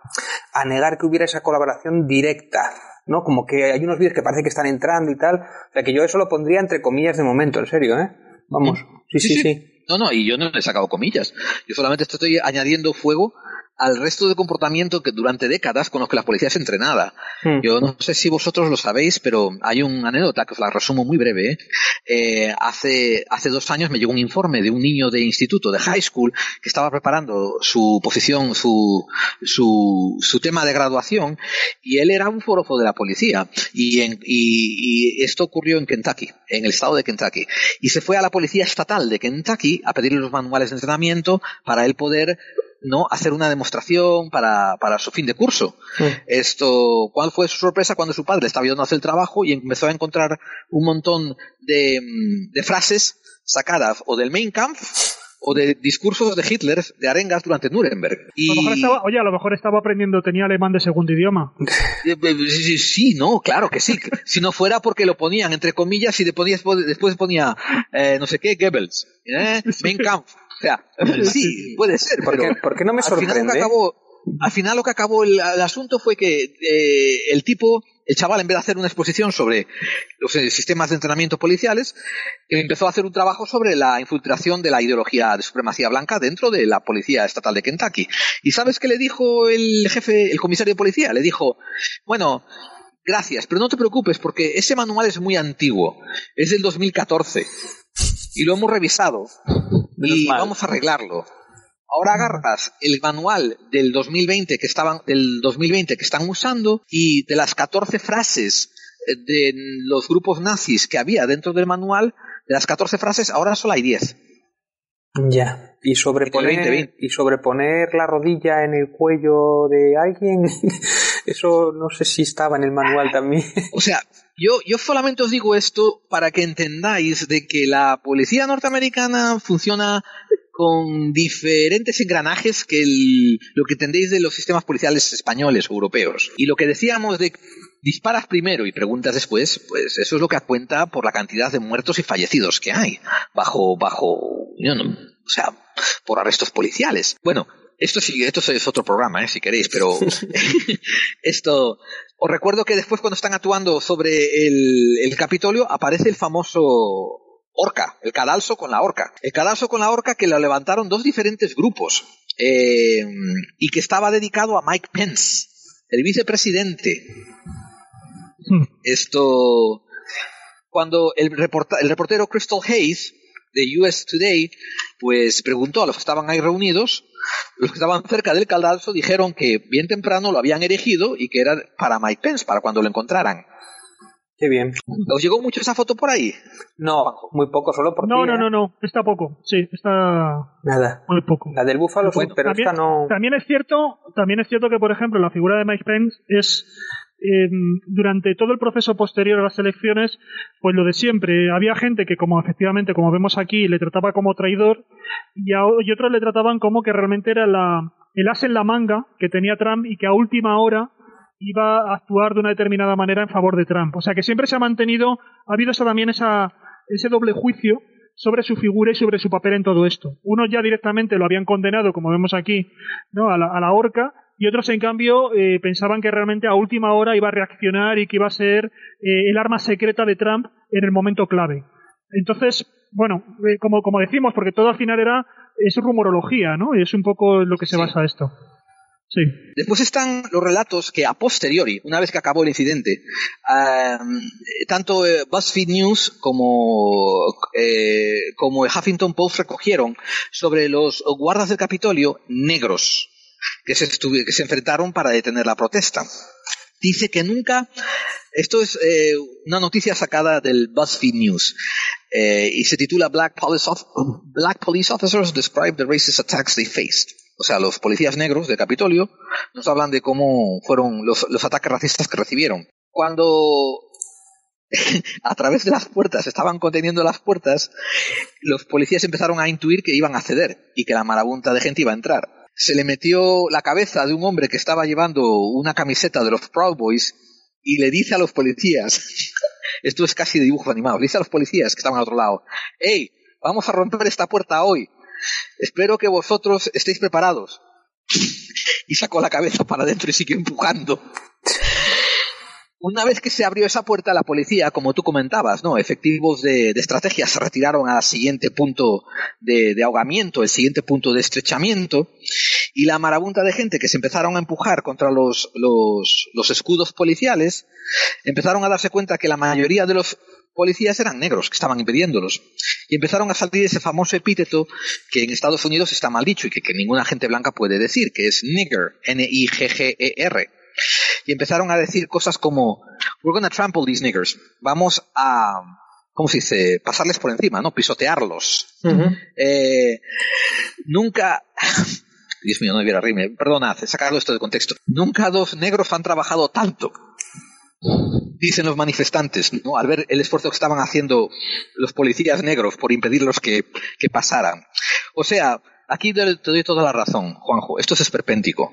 Lo digo porque hay tragedia, hay, hay un máximo insulto a la institución, hay unos héroes que están impidiendo el abuso y hay este cachondeo aún por encima, usando viejos tópicos eh, que hay sobre la raza negra, ¿no? Como que son vagos, etcétera. Dice que lo que más estaba desesperando a los oficiales negros que se recluían en grupúsculos era ver que muchos otros oficiales blancos hacían lo mismo, pero en grupúsculos blancos. O sea que incluso dentro de la división de los oficiales, de los policías del Capitolio, había división ra de racial. Y curiosamente se daban cuenta que gente con camiseta de, Proud Boys, gente con camiseta de Blue Lives Matter, eran los que más enfocaban y ponían fuerzas a los grupos, grupúsculos de contención policial negros. Y dice un oficial, Harris Thompson, eh, pasé miedo y pasé miedo por mi vida. Y nunca oí la palabra nigger tanto como la oí en esas cuatro horas de asalto. Te cedo la palabra. no, eh, lo que lo que venimos comentando. Luego también, eh, es que yo esto lo, lo, comentaba también en algún programa, que desde la perspectiva en la cual yo lo veo, eh, una de las cosas que ha hecho Trump ha sido mm, romper el eje tradicional, digamos, de, de demócratas y, republicanos, crear esta idea de que hay un eje del mal interno, el, colocar el enemigo interior, que siempre había sido un enemigo por, históricamente era un enemigo que venía del exterior, pues primero fueron los comunistas de la Guerra Fría, luego fueron los musulmanes cuando ocurre lo del 11S, y ahora resulta que estos enemigos ya directamente han nacido ahí, han nacido en Estados Unidos, ¿no? Y eso es lo que permitió eh, romper con, cambiar un poco lo que serían las coordenadas políticas, hasta el punto también de que eh, lo que decíamos, no es que es una lucha entre las élites ocultas, entre ese estado profundo y el resto de la sociedad, es una especie de arriba, los de arriba contra los de abajo.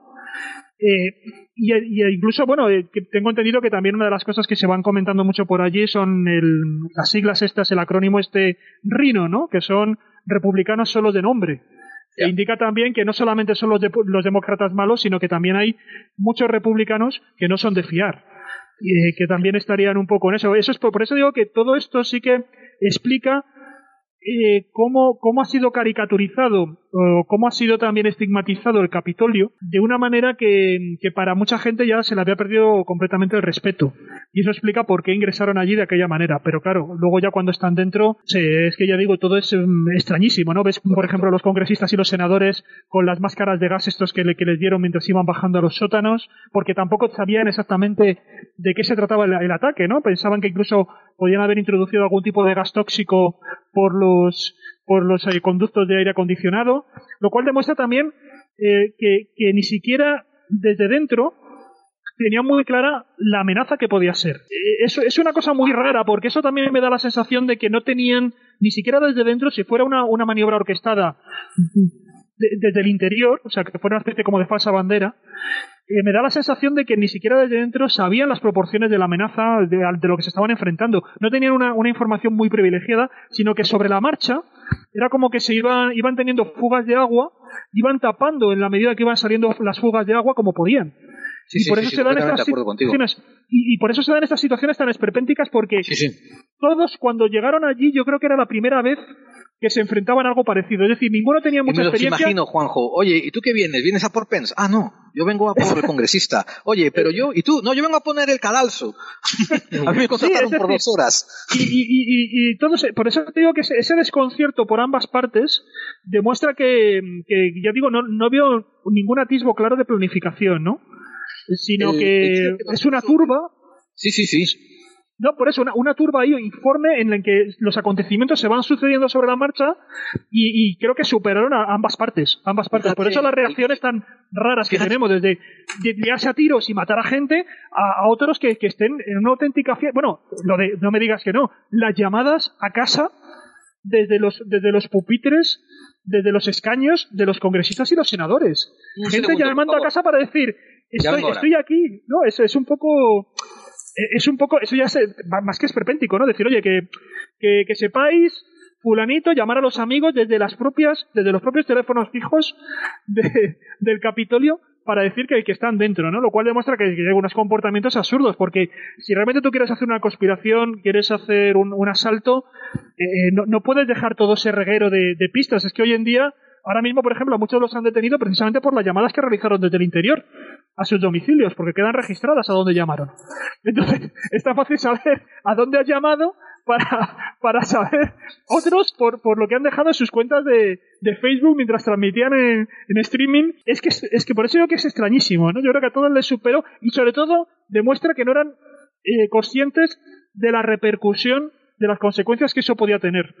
Eh, perdieron la noción de que, y, y al mismo tiempo también se consideraban tan legitimados para hacerlo que precisamente pensaban que tenían la ley de su parte y la autoridad de su parte y que no les iba a pasar ninguna factura, ¿no?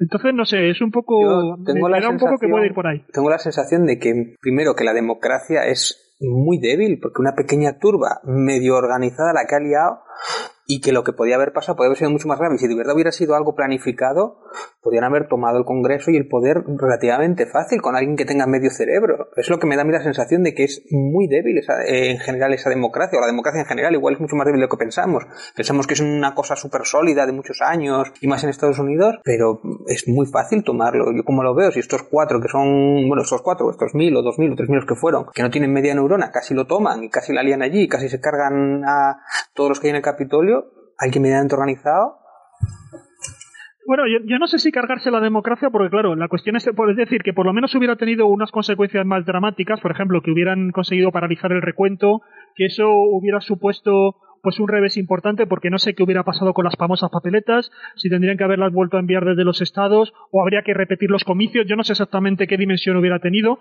pero la democracia evidentemente es mucho más que, que- que tomar un lugar concretamente, ¿no?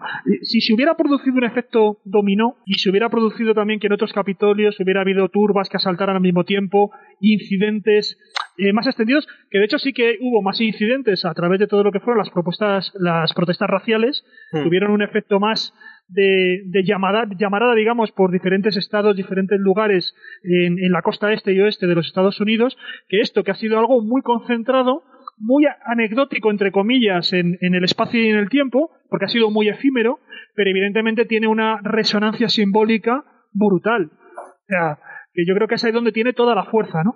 Pero, pero más allá de eso, eh, ahora lo que hay que ver es, claro, qué partido se le puede sacar a esto. Es decir, eh, ahora se convierte esto en una, en una oportunidad para hacer determinadas cosas, que me imagino que es en lo que está ahora todo el mundo en, en, ver qué se puede hacer. Pues, por ejemplo, unos han encontrado un respaldo para poder hacer el, el impeachment de, de, Trump, otros eh, tratan un poco de cambiar la narrativa y decir que precisamente esto es lo que demuestra, porque se, se está vendiendo toda la, la, idea de la infiltración antifa, sí, y es una manera también de desacreditar a los opositores de Trump, ¿no? Es decir, todos ahora, ante, ante la contundencia del, del, fenómeno, se trata de hacer determinadas lecturas y de aprovechar la situación. Y es en lo que yo creo que ahora mismo se están, porque ya el, el hecho es innegable. El hecho es innegable, ha sucedido y, y claro, ahora hay que tratar de, de ver qué consecuencias se puede extraer de él o qué provecho se puede extraer de él. Yo creo que están ahí todos, incluso dentro de los propios del propio partido republicano. Pues imagino que habrá determinadas personas que no les interese que Trump vuelva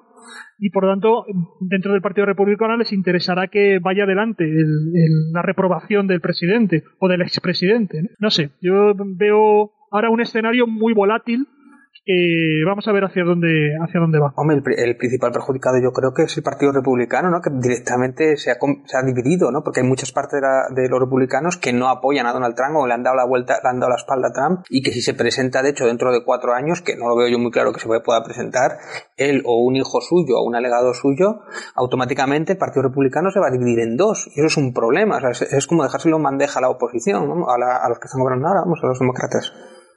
Exacto, exacto. Ahí está, en, ese pulso. Eh, por ejemplo, se estaba hablando también de la opción de que si directamente queda fuera del Partido Republicano, él mismo funde un partido patriótico, mm. que es una, una opción en donde también, bueno, pues ya tendríamos, claro, un que sería también un escenario prácticamente inédito, ¿no? Que se presentaran, hubo en su tiempo el famoso millonario este que se presentó hace unos años y tal, pero bueno, no, no tenía ni muchísimo menos la fuerza que sobre el papel puede concentrar Trump. Que efectivamente la cuestión está en, en ese pulso que echa en el Partido Republicano, si ese nuevo partido patriótico, si finalmente lo, lo funda, es capaz de fagocitar al Partido Republicano y dejar justamente que los, sus contrarios sean residuales, precisamente por lo que tú estás haciendo, por un cálculo puramente estratégico, de decir quién es el que va a ganar. Si al final va a ganar Trump, pues eh, al final es preferible que sumarnos a esa refundación que va a hacer el del partido, esa fundación de, de un nuevo partido, si al final vemos que realmente es un caballo ganador. Por eso también yo creo que ahora mismo, a lo mejor parte de los republicanos que hasta ahora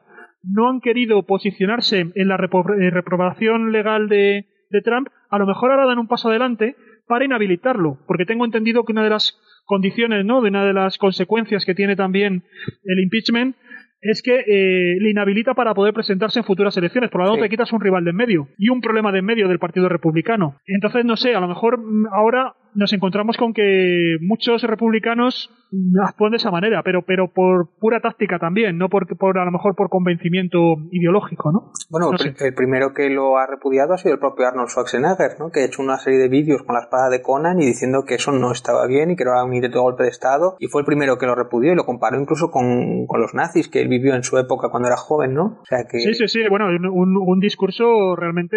Duro, sí, sí. Eh, sí, sí, muy, muy fuerte, muy potente también, muy potente la forma en la que lo comunicó ese vídeo es realmente espectacular. También con un tono muy épico, muy, muy de Hollywood. Y es uno de esos discursos realmente, sí, sí, impactantes, impactantes. Pero yo no sé, como, como yo la impresión que tengo, claro, un poco desde la distancia, es como veo la división tan, tan grande, como veo que realmente funcionan como dos mundos paralelos, eh, que son irreconciliables, que ya tienen, que se han creado dos comunidades y dos cosmovisiones que son absolutamente antagónicas. O sea, en esto funciona mucho como ocurre también en determinadas sectas. Eh, sí. eh, ocurre que ya se genera una forma de pensar de, de, de, coerción persuasiva que tiene también sus propios mecanismos de defensa que saltan automáticamente, donde es muy difícil penetrar para tratar de cambiar la opinión del otro. Porque ellos ya tienen sus propias fuentes de información, sus mecanismos, como te digo, para escamotear la realidad. O sea, eh, fíjate que lo único que me quedo yo un poco con todo lo que ha ocurrido del Capitolio es todo ese esfuerzo que se ha hecho después, por una parte también de partidarios de Trump o del pensamiento próximo a Trump o incluso de Quanon, que eh, trataban de justificar lo que había ocurrido como un ejercicio de infiltración, como que realmente había habido muchos infiltrados de Antifa que habían sido los que realmente habían manipulado a la masa para provocar este, este asalto y de esa manera que quedaran desacreditados, ¿no? Eso por lo menos me queda un pequeño atisbo de decir que hay como un cargo de conciencia de que siente- sienten cierta vergüenza por lo ocurrido. Y no les queda más remedio que tratar de justificar el asalto diciendo que finalmente han sido eh, manipulados, ha sido una estrategia de falsa banderada, eh, pero claro, yo contra eso siempre pongo un contraargumento, es decir, bueno, pero eh, es, eh, siempre pongo el, el argumento de decir, bueno, es que nadie les obligó a entrar. Si tú ves que, por ejemplo, hay, entre comillas, antifa infiltrados, pues déjales que entren ellos, pero todos los que no quieran entrar, nadie les empujó a entrar. Pero bueno, si- por su propia voluntad. si ¿no? se creen O sea, que- que tantas el argumento cosas- se desmonta fácilmente. Si se creen tantas cosas que les han contado, esa, esa también. O sea, que decir, ellos son A muy ver, pero espera una cosa, si Antifa es de izquierda, si está asociado ¿no? con los demócratas y los demócratas están ganando, ¿a qué cojones van a entrar si ya están ganando? Sí, pero eh, es lo que te digo. Evidentemente, lo que ha ocurrido, es decir, eh, eh, que, haya, que ha dañado precisamente la imagen de los de, de los partidarios de Trump, el asalto les ha dañado. Es decir, yo, yo creo que ha habido, igual que ha habido gente que. Esto es un poco disonancia cognitiva, ¿no? Cuando falla la Ya. profecía, pues hay algunos que refuerzan más su creencia y otros que se descuelgan, ¿no? Aquí, por lo que yo conozco, ha ocurrido eso. Ha habido algunos que, que, inclu- que- que la única manera que tienen de reforzar su, su creencia es, no, no, es que esto al final ha sido inducido por los antifas. Por Pero fíjate que, que para mí el argumento es justamente eh, debilita más eh, el propio pensamiento porque una de las cosas que, que tienen los, los seguidores de Quanon y, lo- y la mayoría que siguen determinadas teorías de la conspiración es que ellos son librepensadores que son invulnerables a la manipulación. Ellos Sí, tienen sus propias sí. fuentes, ellos saben la verdad y es más, te dicen a los demás que despertemos, que, que ellos conocen la verdad, que, que a ellos no se les puede engañar y por eso no consumen los medios de comunicación generalistas, porque están, como te digo, vacunados, nunca mejor dicho, contra las mentiras. Y resulta que llegan 100, 200, ¿qué? Mil como mucho, infiltrados antifa, les ponen un palito y estos se suben para entrar en el Capitolio. Pero no se supone que ellos están eh, tienen esa fortaleza mental que les impide caer en este tipo de, de artimañas. Mm. Es que, es que es absurdo, ¿no? O sea, por eso digo que se desmonta justamente gran parte de- del andamiaje con el que ellos construyen su supuesta manera de entender el, el mundo, ¿no? Pero con todo y con eso afloran ese contraargumento para tratar de justificar algo que en el fondo a muchos de ellos les ha avergonzado, ¿no? Tienen un cargo de conciencia.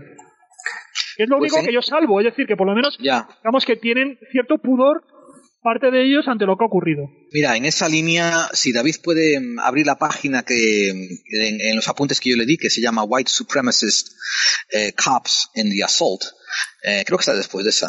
Eh, Esta, creo que más está más abajo, Y que viene, y viene dada por una página web llamada, ahí está, abre ese enlace, eh, theconversation.com, pues es- ahí te da un listado muy detallado de la cantidad de gente perteneciente a agencias de policíacas que estuvieron involucradas como, pro- como, manifestantes dentro de la protesta. Hasta el día de hoy eh, se descubrieron 32 personas de 15 estados y entre ellos nos menciona a David Elli- Ellis, el jefe de policía de Troy en New Hampshire, eh, el, el sheriff de Bexar County en Texas, eh, el teniente general eh, de la oficina también de Bexar County, Roxanne Mathias. Eh, vamos a ver, eh, sheriff de Chris West of County, Oklahoma. O sea, que estos genios son policías. O sea, que decir, es como Sí. hostia, darle un- a un mono una pistola, ¿no? En general. Maticemos, maticemos, maticemos. Todos estos pidieron tiempo libre. Tenían el día libre o habían pedido el día libre para ir a atender esto. Entonces acudieron como ciudadano privado, Ya. no como oficial representante a su cuerpo policial. Y todos ellos argumentan, además al final del artículo te lo dice, todos ellos argumentan que no invadieron el Capitolio, como que se quedaron en la zona del picnic, en la zona de los juegos, de los patitos. Ninguno argumenta invadir el Capitolio, ¿eh? excepto algún que otro caso, ¿no? Que se sacó algún selfie dentro de alguna oficina.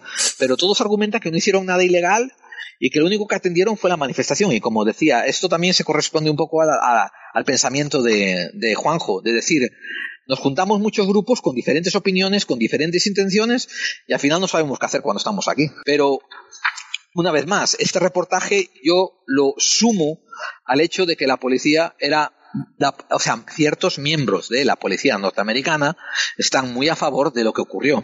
Hubo una encuesta, tú te enteraste de esto, ¿verdad, Juanjo? Hubo una encuesta, de, creo que fue del Gallup Group, a republicanos y el 45% están a favor de lo que ocurrió. Mm. Perdón, el 45% no veían nada malo con el asalto al Congreso. Sí, sí, sí, sí, sí, exacto. Por eso digo que, es muy interesante que a pesar de, que tengan ese cargo de conciencia, hay un caldo de cultivo, hay una atmósfera ya de, creencias que, que, es lo que tú dices, ¿no? Que es muy, muy llamativa Mm, por eso digo que va más allá de la anécdota en sí, ¿no? De que, que a pesar de que esto a lo mejor no estuviera planificado, que, que, desbordara todas las previsiones, eh, que se llegara mucho más lejos de lo que muchos incluso llegaron a imaginar que pudieran haber llegado, a pesar de haber estado calentando el ambiente y ni en sus mejores sueños húmedos pudieran haber pensado realmente que esto podría haber ocurrido. Sin embargo, una vez que, que ha ocurrido, hay una, una mm, posición, incluso e, era muy llamativo en esa encuesta que tú estás comentando, la diferente terminología a la hora de describir qué es lo que había ocurrido. Eh, mientras que, por ejemplo, los, eh, como tú señalabas, ¿no? los votantes republicanos eh, consideraban que los asaltantes del Capitolio eran manifestantes y eran patriotas, los demócratas, sin embargo, los decían que eran criminales, que eran extremistas y, que eran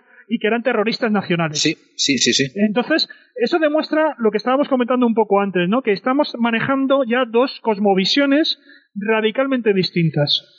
Y que hay dos formas de interpretar la realidad que es muy difícil que se reconcilien. Yo no sé ahí Biden qué es lo que va a poder hacer porque directamente los hechos valen muy poco y las interpretaciones, es decir, a la hora de, crear consensos en los significados y en las interpretaciones, creo que manejan marcos de interpretación de la realidad absolutamente distintos, absolutamente distintos. Y yo ahí, veo muy pocos puentes de, concordia, porque si no se ponen de acuerdo en los hechos, en la interpretación de los hechos, claro, ¿cómo a partir de ahí tú puedes empezar a generar mm, acciones, ¿no? Generar leyes, eh, lo veo, lo veo complicadísimo, lo veo complicadísimo. Sí, sí, sí, sí, completamente de acuerdo contigo. Y ahora vienen dos puntos que a mí me, entristecen un poco, porque verás, durante las, la reyerta, durante el asalto, se descubre que eh, la congresista Ayanna Presley, que es negra, descubre que las alarmas del Congreso han sido arrancadas de cuajo de la pared.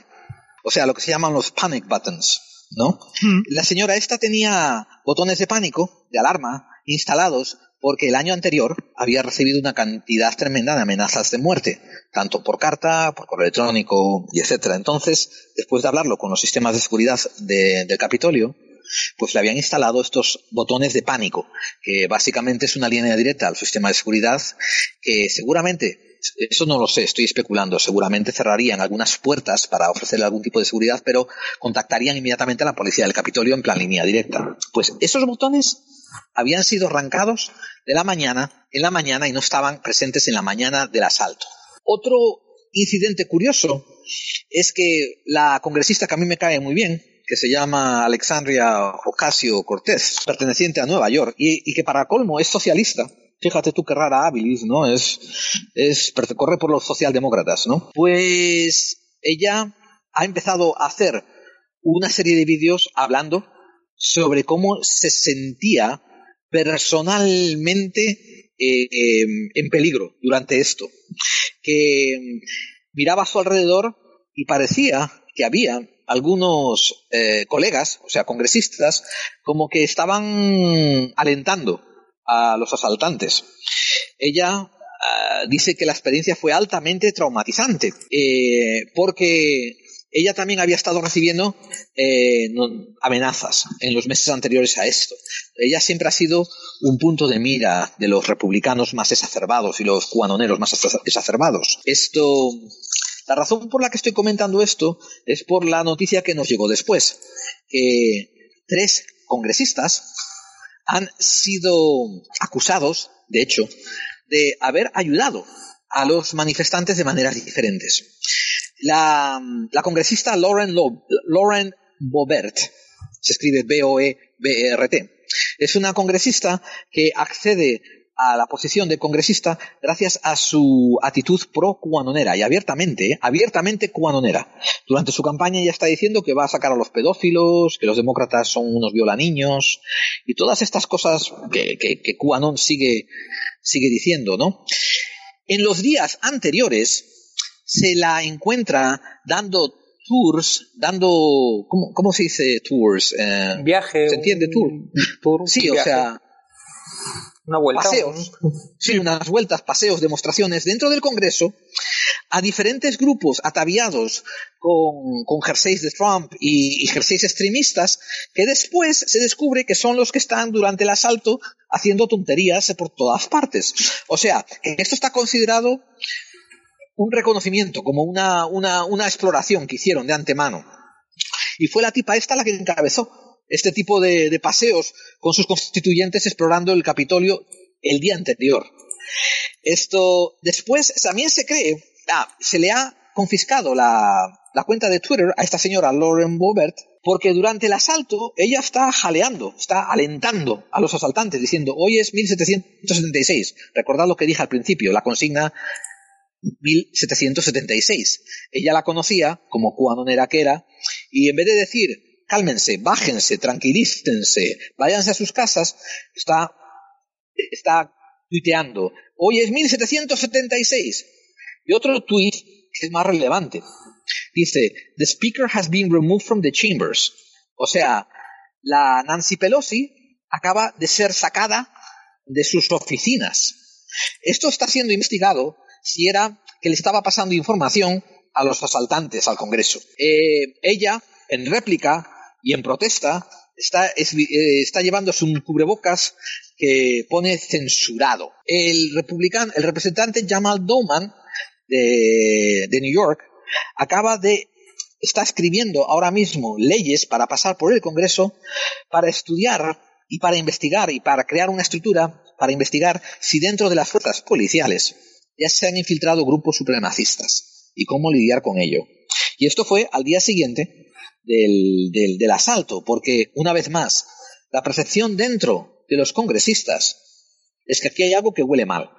Aquí hay algo que, aquí hay algo que dentro de los sistemas de seguridad y los sistemas del FBI hay algo que está mal. Hoy, como sabéis, estaba hablando de que hoy es el 20 de enero, de, de, del 2021, hoy se, hoy se inaugura y se jura al presidente Biden como presidente de los Estados Unidos. Bueno, se movilizaron 25.000 soldados de la, la, Guardia Nacional a través de todo Washington. Incluso el Departamento de Inteligencia ha contactado con compañías que tienen contratos, con compañías privadas, ¿no? que tienen contratos ya vetados con ellos para que les asignen efectivos civiles para que ayudan, ayuden a los guardias de seguridad, a los cibernéticos, eh, en fin, a los, los, sistemas técnicos, ¿no? Durante, durante, durante esta investidura. Y se ha descubierto, porque se han hecho estudios, se han vetado a los soldados de la Guardia Nacional, se han descubierto a 12 soldados a los cuales se les ha sacado hoy de la investidura a 12 soldados, porque en sus textos, en sus medios sociales, son muy cuanoneros, son muy extremistas y están hablando en términos eh, poco halagüeños sobre lo que está ocurriendo en el Capitolio. Le dice entre líneas, ¿eh?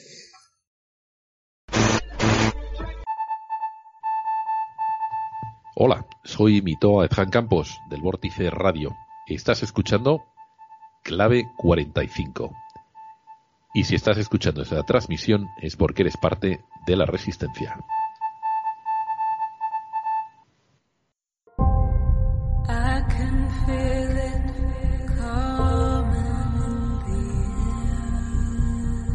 Si quieres analizar casos fortianos y extraños, no te conformes con leer los recopilados por cualquier persona. ¿Por qué no eliges al autor que ha recorrido medio mundo buscando los casos y entrevistando a los testigos? Ya están disponibles los cuadernos de campo, una recopilación de las investigaciones, entrevistas y trabajos llevados a cabo por el investigador Manuel Carballal. En estos cuadernos de campo encontrarás volúmenes detallados que no solo cubren entrevistas, sino que hacen diagramas, muestran ilustraciones y abren temáticas desde el satanismo, encuentros cercanos con lo desconocido, ovnis y todos los temas de lo paranormal. Cuadernos de campo, disponibles a través de amazon.com, ebay.com y elojocrítico.info. Mis cuadernos de campo, por Manuel Carballal. porque si quieres investigar sobre lo desconocido, no desperdicies el trabajo de campo que ya han hecho otros antes que tú.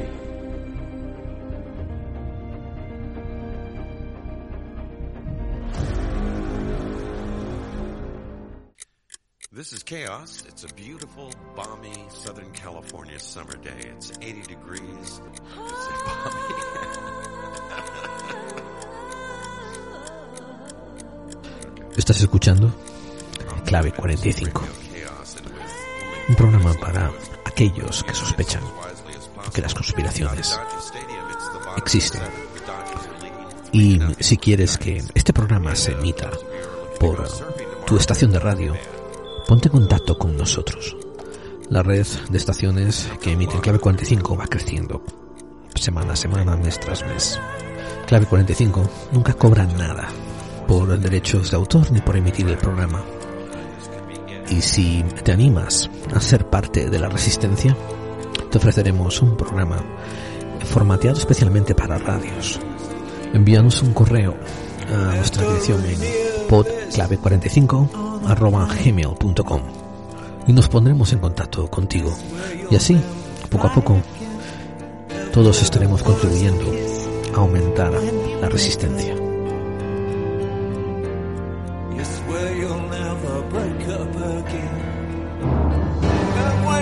Just run a red light, sit shaking under that street light. You swear to yourself. Sí, sí, sí. Sí, eso también había, se había comentado, ¿no? Que estaban revisando perfectamente los currículum y la, las actividades personales de, muchos de los soldados y de los policías que formaban parte del dispositivo de seguridad de la investidura de, de Biden, ¿no? Pero es lo que estamos comentando, es que realmente, y lo que comentas, por ejemplo, de los congresistas, pues a, a, mí es que tampoco me extraña, porque los congresistas, los políticos no están hechos necesariamente de una pasta especial diferente de la de los manifestantes, ¿no? Entonces, seguramente, pues muchos tienen, viven todas estas cuestiones de la misma manera, con la misma intensidad o más que tienen, que tienen estos, que tienen los manifestantes y, es, y ellos mismos a lo mejor se, creyeron también que estaban asistiendo a una revolución y perfectamente pudieron pasar información a los, a los manifestantes sin medir demasiado las consecuencias de lo que eso podía, podía ocasionar, ¿no? No sé. Eh, yo es que ya te digo que, que, no te, que me puedo creer si ahora mismo alguien me dice, sale una teoría o se descubre realmente que hubo un plan o que hubo alguna historia, me lo puedo creer como perfectamente que al final todo ha sido absolutamente espontáneo, ¿no? Sí que creo que de todas formas lo, que único que, tengo claro es que si alguien planificó esto entre las sombras, creo que al final incluso desbordó sus previsiones. Es lo único que tengo claro. Parece que no están las cosas demasiado bien atadas y que ya, ya es lo que, creo, que, que, sí que seguramente intentaron eh, llegar a un determinado punto, pero la gota colmó el vaso y se, se escapó a su control y a sus previsiones. Es lo único que tengo claro, ¿no? Si realmente luego estaba más orquestado o menos orquestado, perfectamente, como estamos hablando de una, de una turba, de, de, tanta gente, perfectamente puede haber un grupo que realmente sí que sabía lo que hacía, que sí que sabía un poco qué teclas tocar para, para conseguir un determinado objetivo, pero, pero me, pienso que sería bastante minoritario eso. ¿eh? Yo tengo la Te voy a hacer una sensación... pregunta. Perdona, David, haz, haz, tú la pregunta. Solo tengo la sensación de que es un hidra de hacendado. O sea, eh, cuando yo me estás escuchando eso de que hay gente infiltrada, que son medio nazis, que se tal, y es un hidra de hacendado. O sea, esto ya lo contó Marvel hace, hace bastante tiempo, ¿no? Es muy desasogante, bueno. Las profecías estaban entre los Simpson y Marvel, fíjate. Sí, sí. Esto, Juanjo, esto, ¿tú crees que Trump ahora se deslizará calladamente y sigilosamente en el ocaso de su, de su carrera política o crees que todavía habrá revuelo? Pues la verdad es que no lo tengo, no lo tengo nada claro porque bueno, lo estábamos comentando antes, eh, esto bueno, me lo puedes decir tú mejor que yo, ¿no? La reprobación que ahora mismo se le puede hacer a Trump, si sale adelante todo el impeachment este, que además tampoco sé hasta qué punto se le puede hacer ahora que no es presidente, conlleva la inhabilitación política que se pueda presentar en las próximas eh, elecciones. Pues el proceso de impeachment eh, va a tener un, es un proceso de censura. Después de que se después de que se apruebe el proceso de censura, aparece el proceso de juicio, donde se le imputan cargos y se le pone condena, y ahí es donde se decide qué tipo de condena, ¿no? Si se le retiran beneficios o si se le prohíbe seguir corriendo carrera política, que se le podría. De hecho, decían que a Nixon, a Nixon se le iba a, se le iba a imponer la prohibición de correr, de seguir corriendo cargos públicos. Pero ojo, Te digo una noticia que me llegó ayer. La familia Trump ya se ha separado, ya ha anunciado que están abriendo un tercer partido político llamado Sí. Los Patriotas. Exacto, sí, sí, es lo que lo que estábamos comentando, ese partido patriótico. Pero por eso me, re- es lo que quería lo que quería saber, porque no sabía si directamente con, eh, lo mínimo que le podía pasar era la inhabilitación política. Por lo que tú me estás comentando, depende luego un poco de la sentencia que se le dé, o sea que no es, no sería el Correcto. mínimo, No, sino no, que no, podría yo- tener otro tipo de sanciones. Si fuéramos a Vale. máximos, podría incluso entrar en, en cargos penales de que acarrean cárcel, ¿eh? Claro, yo, Sí. yo es lo que te quiero preguntar. Yo ahí quería preguntar precisamente eso. Si puede llegar a entrar en la cárcel y es más, si puede llegar incluso a fugarse. Él ahora puede coger, creo que está en Florida o algo así, puede coger un avión y pirarse para Europa y, y olvidarse de todo. Si está en riesgo de Yo eso. creo que si hiciera eso sería un maravilloso final al esperpento que ha ocurrido. En serio, sería lo máximo. El presidente fugao. Sería increíble. Bueno, aquí tenemos Pero- un rey fugado y tampoco. o sea, que- no nos ganan en eso, ¿eh? Pero, pero podrían ponerle cárcel. Ahora, entre los beneficios que se han comentado que le van a arrebatar está la pensión vitalicia de 200 mil dólares al año, que le podrían retirar. Le podrían retirar el millón de dólares que le corresponde a cada presidente para viajes, que es una dieta de un millón de dólares. Y le podrían retirar también el, el- el- el complemento de guardaespaldas, que es carísimo, ¿no? Del servicio secreto, y se lo podrían retirar. Eh, y le podrían prohibir a él correr para política, pero ojo, eh, como dijo Juanjo, esto, él forma el partido Los Patriotas y los que van a correr de todas formas serían sus hijos, porque ella tiene 74 años y vamos, no lo veo yo con Ya. 78, ¿no? Ah, corriendo para presidente por mucho ego que tenga. Y los hijos han estado mamando del palo aquí todo el rato, ¿no? O sea, comiéndole, bailándole el agua esto, estos cuatro años para que así les den un, una herencia, un legado político, como hicieron con los Sí. Kennedy. Yo lo que veo ahí, claro, la cuestión es si hay alguien dentro de esa familia que tenga más o menos el mismo carisma tan particular, tan tan único, porque es una- un ADN muy especial que, que tiene Trump, ¿no? Sí. Entonces no sé si puede haber trumpismo sin Trump. Es una cosa, no sé, que, que es decir, las ideas yo creo que están ahí. eh, la- las ideas están, el- eh, este, esto que estamos comentando, ¿no? El hecho de que, por ejemplo, en esta encuesta que comentábamos antes, los republicanos calificaban el, el asalto al, al Capitolio un- como un 58%, creo recordar, o, o un 50% de los votantes republicanos calificaban el asalto al, al Capitolio como un acto pacífico mientras que los demócratas lo consideraban realmente un acto violento. Entonces, cuando, cuando hay esa, ese- esa manera de ver la realidad con un prisma tan distinto, eh, por eso digo que al margen de que se vaya Trump, eso está ahí. La cuestión es quién puede capitalizar esa visión y luego si por parte incluso del Partido Republicano le interesa seguir capitalizando esa idea, porque hasta qué punto también el monstruo les puede acabar devorando. Es Yo que creo que eso es una cosa complicada. Pero, pero Es que ese peor- sería, la- ese sería el punto de la cuestión, verás. Si, ap- si aparece el Partido Patriota y van a estar los hijos de Trump, eh, será una arma de... mm, eh, ¿Cómo se dice? De... mm, una una ¿Un arma para... ¿Un boomerang No. o no? No, estoy pensando en un arma de chantaje Ah. contra, contra los republicanos. Porque básicamente lo- harán lo que hizo Trump cuando corrió en el 2016. Que Trump dijo, si no me queréis que corra como republicano, si, si queréis que corra como republicano voy a hacer lo que yo quiera. Porque si no me voy y corro por mi cuenta, y al dividir el voto conservador perderemos los dos. Sí, chantaje republicano, vamos, a los Sí, republicanos. y entonces el partido patriota servirá para lo mismo, servirá para que los hijos chantajeen a los republicanos para hacer coaliciones y para que corran juntos bajo sus términos, y yo- porque si no dividen el voto conservador. Otra pregunta que es, que es a- también a coalición de esto también.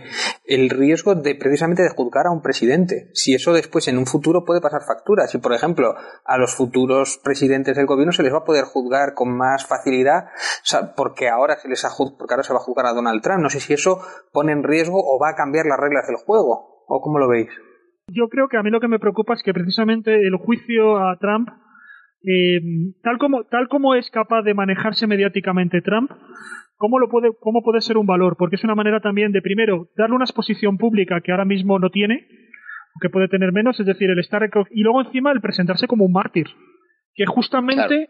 Justamente eso lo ha sabido rentabilizar muy bien durante su mandato, ¿no? Ese, ese, por un lado es un, una especie como de bravucón, pero al mismo tiempo también eh, mm, gestionaba muy bien el victimismo.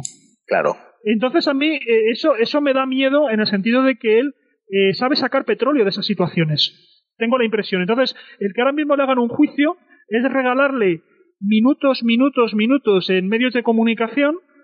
Es como digo, o fuera, fuera del sistema político, es decir, mientras Biden estará con y el Capitolio estará legislando, tal, tal, él está en un medio alternativo, en un sistema alternativo, haciendo política, pero fuera del aparato político formal, y él ahí se mueve magníficamente porque ya se ha creado, como digo, una realidad alternativa con unos medios de comunicación y con un circuito y un mercado de la información absolutamente alternativo.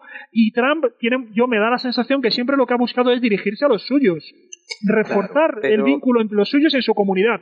Le importa tres narices lo que puedan pensar los otros. Pero yo me refiero, me refiero ¿eh? sobre todo al hecho de que, por ejemplo, Biden en un futuro o otros presidentes declaren una guerra que sea una falsa bandera o no, y la oposición quiera hacerle un impeachment por, por falsa bandera o por los motivos que sea, y que sea como más fácil juzgar a los presidentes, como además tampoco Donald Trump se ha, im- se ha, se ha dado a sí mismo la- el perdón, como si lo ha hecho con Steve Bannon y tal, si eso va a ser un- una manera de que igual cambia la democracia, igual ahora los David, presidentes están más atados. David, los mecanismos del impeachment no cambian, son iguales. Y de hecho ya ha habido tres presidentes impeached. O sea, Clinton fue impeached y, y Nixon también fue impeached, solamente que después el siguiente presidente le dio un perdón. Pero quedaron en Esto- nada, ¿no? O sea, sí, le dio el perdón, efectivamente. No, no, no. Escucha, el proceso es el impeachment, ¿no? Eh, lo que viene después que es un juicio y eso depende de las circunstancias y de los cargos. Si, por ejemplo, al acabar el impeachment se le atribuye que sí cometió traición, uf, eso podrá ser problemático, sí. O sea, podría ser problemático. Pero, y es cierto que Trump ha dicho, eh, bueno, lo que hagáis conmigo, olvídate, estáis abriendo una puerta que, lo, que, que le, os va a dar en la cara. Eso es, lo que, eso es lo que quiero preguntar, si es cierto eso. Pero claro. no, o sea, lo- pero los mecanismos no cambian. Tú no hagas gilipolleces que te lleven a ser impeached y no te van a poder llevar a impeachment. Yo Eh, creo que sí, yo- creo que, que, que además, eh, como tú dices, los, los casos anteriores, eh, que los que yo conozco, lo que se ha estado comentando, Nixon por el tema del Watergate, Bill Clinton por el tema de, de ¿cómo se llamaba la? De mentir por una felación. Sí, la, Exactamente, ¿cómo se llamaba la chica? Joder, no me sale ahora Mónica. Lewinsky. Mónica Lewinsky, sí. Por ejemplo, es decir, fueron casos eh, importantes, importantes que, bueno, cuestionaban pues la moralidad, cuestionaban un montón de cosas. Evidentemente, el caso que supera yo creo a todos los demás es el caso del, del asalto al Capitolio y, por lo tanto, no podía quedar de alguna forma impune el que el propio aparato del Estado eh, juzgara de alguna forma eh, esa acción y viera qué papel ha tenido Trump en ello. Pero yo creo que tienen que buscar un punto, y en estos casos es que es muy importante, tienes que buscar un punto en el cual, si vas a castigar a esta persona, ese castigo no se convierta para él en un premio. Y eso, eso es muy, muy difícil de gestionar, porque por un lado, claro, no puedes dejarlo pasar, pero al mismo tiempo no puedes hacer que, que el otro eh, le venga tan bien que resulte, pues como digo, un, un capital simbólico que de pronto le viene del cielo. Es decir, de pensar que Trump va a estar a sus cosas en Florida, a de pronto ponerle con todos los focos durante un montón de tiempo, soltando soflamas, ale- calentando a los suyos, que es lo que realmente él quiere, diciendo que está ahí, y, y funcionando como si fuera un sistema político paralelo frente al, al aparato político formal, ¿no? Haciendo política fuera del circuito político convencional, que es donde él quiere estar. Claro. Entonces, ya digo que aquí la medida es, es, mm, es delicada, porque no puedes dejarlo pasar, pero tampoco puedes regalarle, ¿no? Porque nos movemos en un mundo en el que no están, bueno, todos lo sabemos, es decir, eh, eh, está todo muy mezclado y es, es difícil actuar, tienes que calcular, a veces tienes que ser incluso injusto, porque mm, a lo mejor puedes conseguir un determinado rédito a medio plazo que, que al final sea más beneficioso, ¿no? Y dejar impune algo si con eso tienes cierta estabilidad social o, o consigues otras otras mejoras, ¿no? Es muy complicado, es muy complicado. A David, que lo tengo en mi Telegram, le acabo de mandar un mensaje hace poquito eh, sobre lo que me ocurrió a mí esta mañana. No lo puedo poner porque no tengo aquí en el ordenador. Como no lo pongas en la pantalla, no sé si enseñarlo a No, no te preocupes de ponerlo, no, no te preocupes de ponerlo. Me llegó un mensaje en Telegram dentro de un grupo de mitad conspiranoicos, mitad reptilianos, en el que estoy. es el grupo más divertido. Buena que mezcla. tengo. Noticias Sí, sí, Rastafal, sí. ¿no? A veces sí, a veces se, se inserta un plan de mista, pero enseguida se va porque está demasiado chotaos para él. Eh, Es imposible aburrirse en un, en un sitio, en un club así, imposible aburrirse. Y escucha el mensaje. El mensaje dice, la inauguración irá adelante, como estaba planeado este miércoles. Las detenciones serán hechas públicas en la mañana del miércoles y las órdenes de arresto se pondrán en efecto. Una vez que cada cual esté en su sitio en la inauguración, la Guardia Nacional asegurará el perímetro de los aledaños del Capitolio, de manera que nadie pueda entrar ni salir. Los marines estarán protegiendo los túneles debajo del Capitolio para impedir que nadie escape. Cuando Biden aparezca y suba al escenario, el servicio secreto le detendrá y efectuará las órdenes de arresto contra 50 y 1000 personas en la audiencia, incluidos Biden, Pelosi, Schumer, Obama y Clinton. Muchas de las, de las acusaciones incluirán el delito de traición. Chon, chon, chon. ¿Ves? Pero fíjate, ¿ves? Eso mismo, eso mismo, por eso digo que ese mismo tipo de información circulaba los días previos, como te señalaba, al Capitolio. Y, y lo que quiero remarcar, Juanjo, es que ese tipo de información circulaba cuatro horas antes de la inauguración. Claro, por eso digo, y al final eh, no, no creo que haya pasado nada ni por asomo. Te, te eh, vengo a decir que ha acabado hace una hora, ya tenemos presidente nuevo, Claro. ha sido investido, no ha habido arrestos, no ha pasado nada y todo Sí. sigue con igual. Y fíjate, yo recuerdo cuando, fíjate, uno de los momentos también más mm, tristes para los seguidores de Trump, que es donde también, como decimos, se, se produce un baño de realidad, es ese famoso vídeo en el que de alguna forma ya él condena, seguramente para salvar los muebles legales por su parte, de alguna forma ya condena y llega a llamar traidores y antipatriotas a todos los que han asaltado el Capitolio, ¿no? Eso absolutamente desconcertó a, a sus seguidores más acérrimos y yo estuve viendo en internet cómo se dedicaban muchos de ellos a decir que o bien el vídeo directamente era un- una manipulación eh, artificial, era una manipulación digital, empezaban a analizar si los labios coincidían realmente, eran naturales o no, analizando píxel a píxel, y otros decían que era un mensaje y se ponían a analizar la hora a la que lo había hecho eh, conectándolo con determinada enmienda o no sé qué del código penal o no sé cuánto, ¿sabes?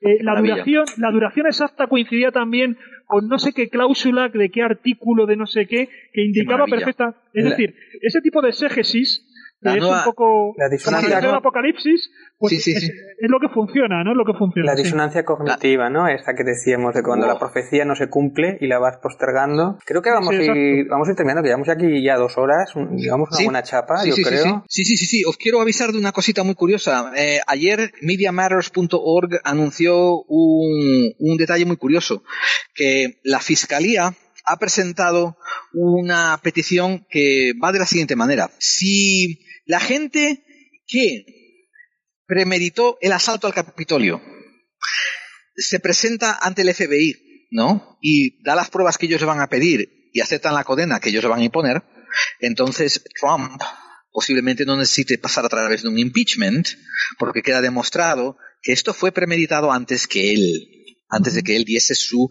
eh, su, su arenga para la insurrección el día 6. Pero claro, eso pondrá en mal contra la fiscalía a la gente que hizo todos estos preparativos. Mientras que Mártires, se está pidiendo mártires de- para la causa. Es decir, a lo cual, a lo escudos cual, humanos son realmente la idea del escudo Trump humano. les ha pedido a todos que salgan adelante y que hablen con el FBI que se para que veas cómo se sienten traicionados ahora estos. Y Es esta como, gente es como el, el faraón que se enterraba con su séquito. Sí, exactamente. En la pirámide. Exactamente. Sí. exactamente.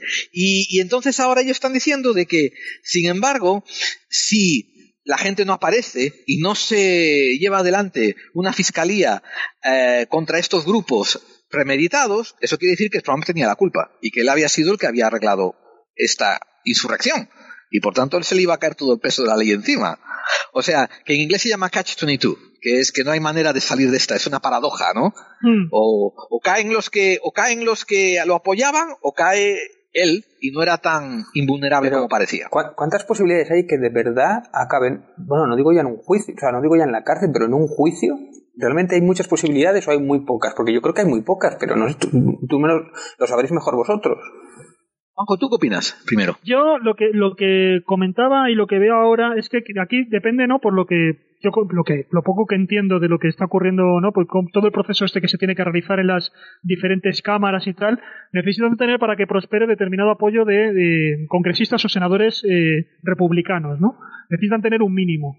Lo, lo único que yo creo que puede ocurrir ahí es que algunos republicanos que eh, hasta ahora se habían estado planteando no, no hacer el impeachment contra Trump, eh, hayan cambiado de opinión, no tanto porque a lo mejor hayan tenido un despertar ideológico y hayan dicho queremos ser ahora de otra manera, sino directamente porque en el horizonte, como estamos comentando, está la amenaza de que Trump pueda eh, crear un tercer partido y dividir a los republicanos. Entonces sería una forma de tratar de, sacarlo del tablero de juego. Entonces puede que algunos hagan ese cálculo táctico e incluso algunos republicanos que se quieran presentar a, las próximas elecciones dentro de, del Partido Republicano y de esta manera también se quitan de en medio un rival muy poderoso, puede que a lo mejor eh, se sumen al impeachment y eh, como una especie de intento de reconstruir el Partido Republicano fuera de Trump.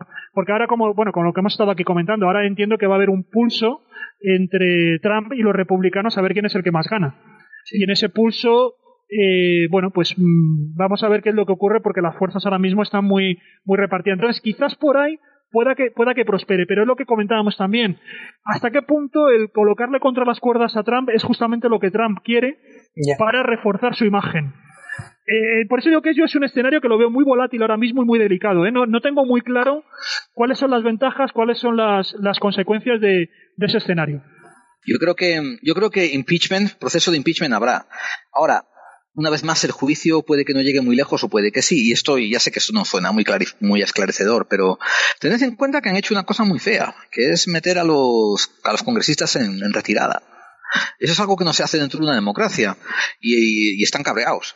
Uh, por tanto, seguramente también sabrán que una vez que le terminen su carrera política no se tienen que preocupar por él, por muy mártir que sea. Eh, y es posible que quieran hacer de él un escarmiento. Uh, o claro. sea que, que sí, que, es que, que yo no lo. Sí. No, es que justo es esto. Es decir, yo creo que lo que, lo que sí que tengo claro es que lo que menos les interesa a todos es juzgar eh, la responsabilidad real que ha tenido Trump en el asalto al Capitolio. Correcto. Lo que están analizando es qué manera tienen de. ¿Qué hacemos con él? Es decir, eh, su capacidad de acción, lo que puede hacer, cómo le, le, desarticulamos, cómo le neutralizamos o cómo lo potenciamos de cara al futuro. Pero lo de menos aquí va a ser realmente el, el que él asuma determinadas responsabilidades sí, sí. por el hecho en sí, sino que, como digo, yo creo que desborda su figura más que el hecho en sí. Eh, digamos que el hecho en sí es, entre comillas, una excusa para ver qué hacemos con Trump.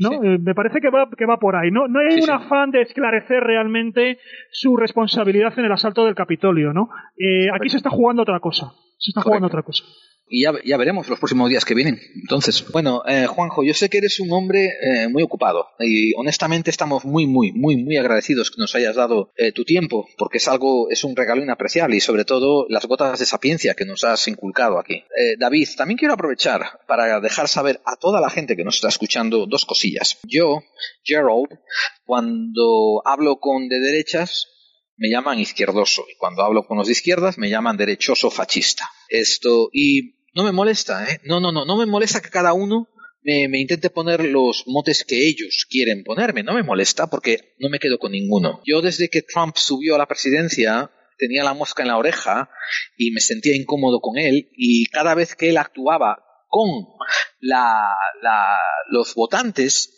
notaba que cada vez era peor el país. Estaba yendo a peor la población, la población general del país. Los asiáticos, los afroamericanos, los inmigrantes, los latinos, los mexicanos, todos iban a peor.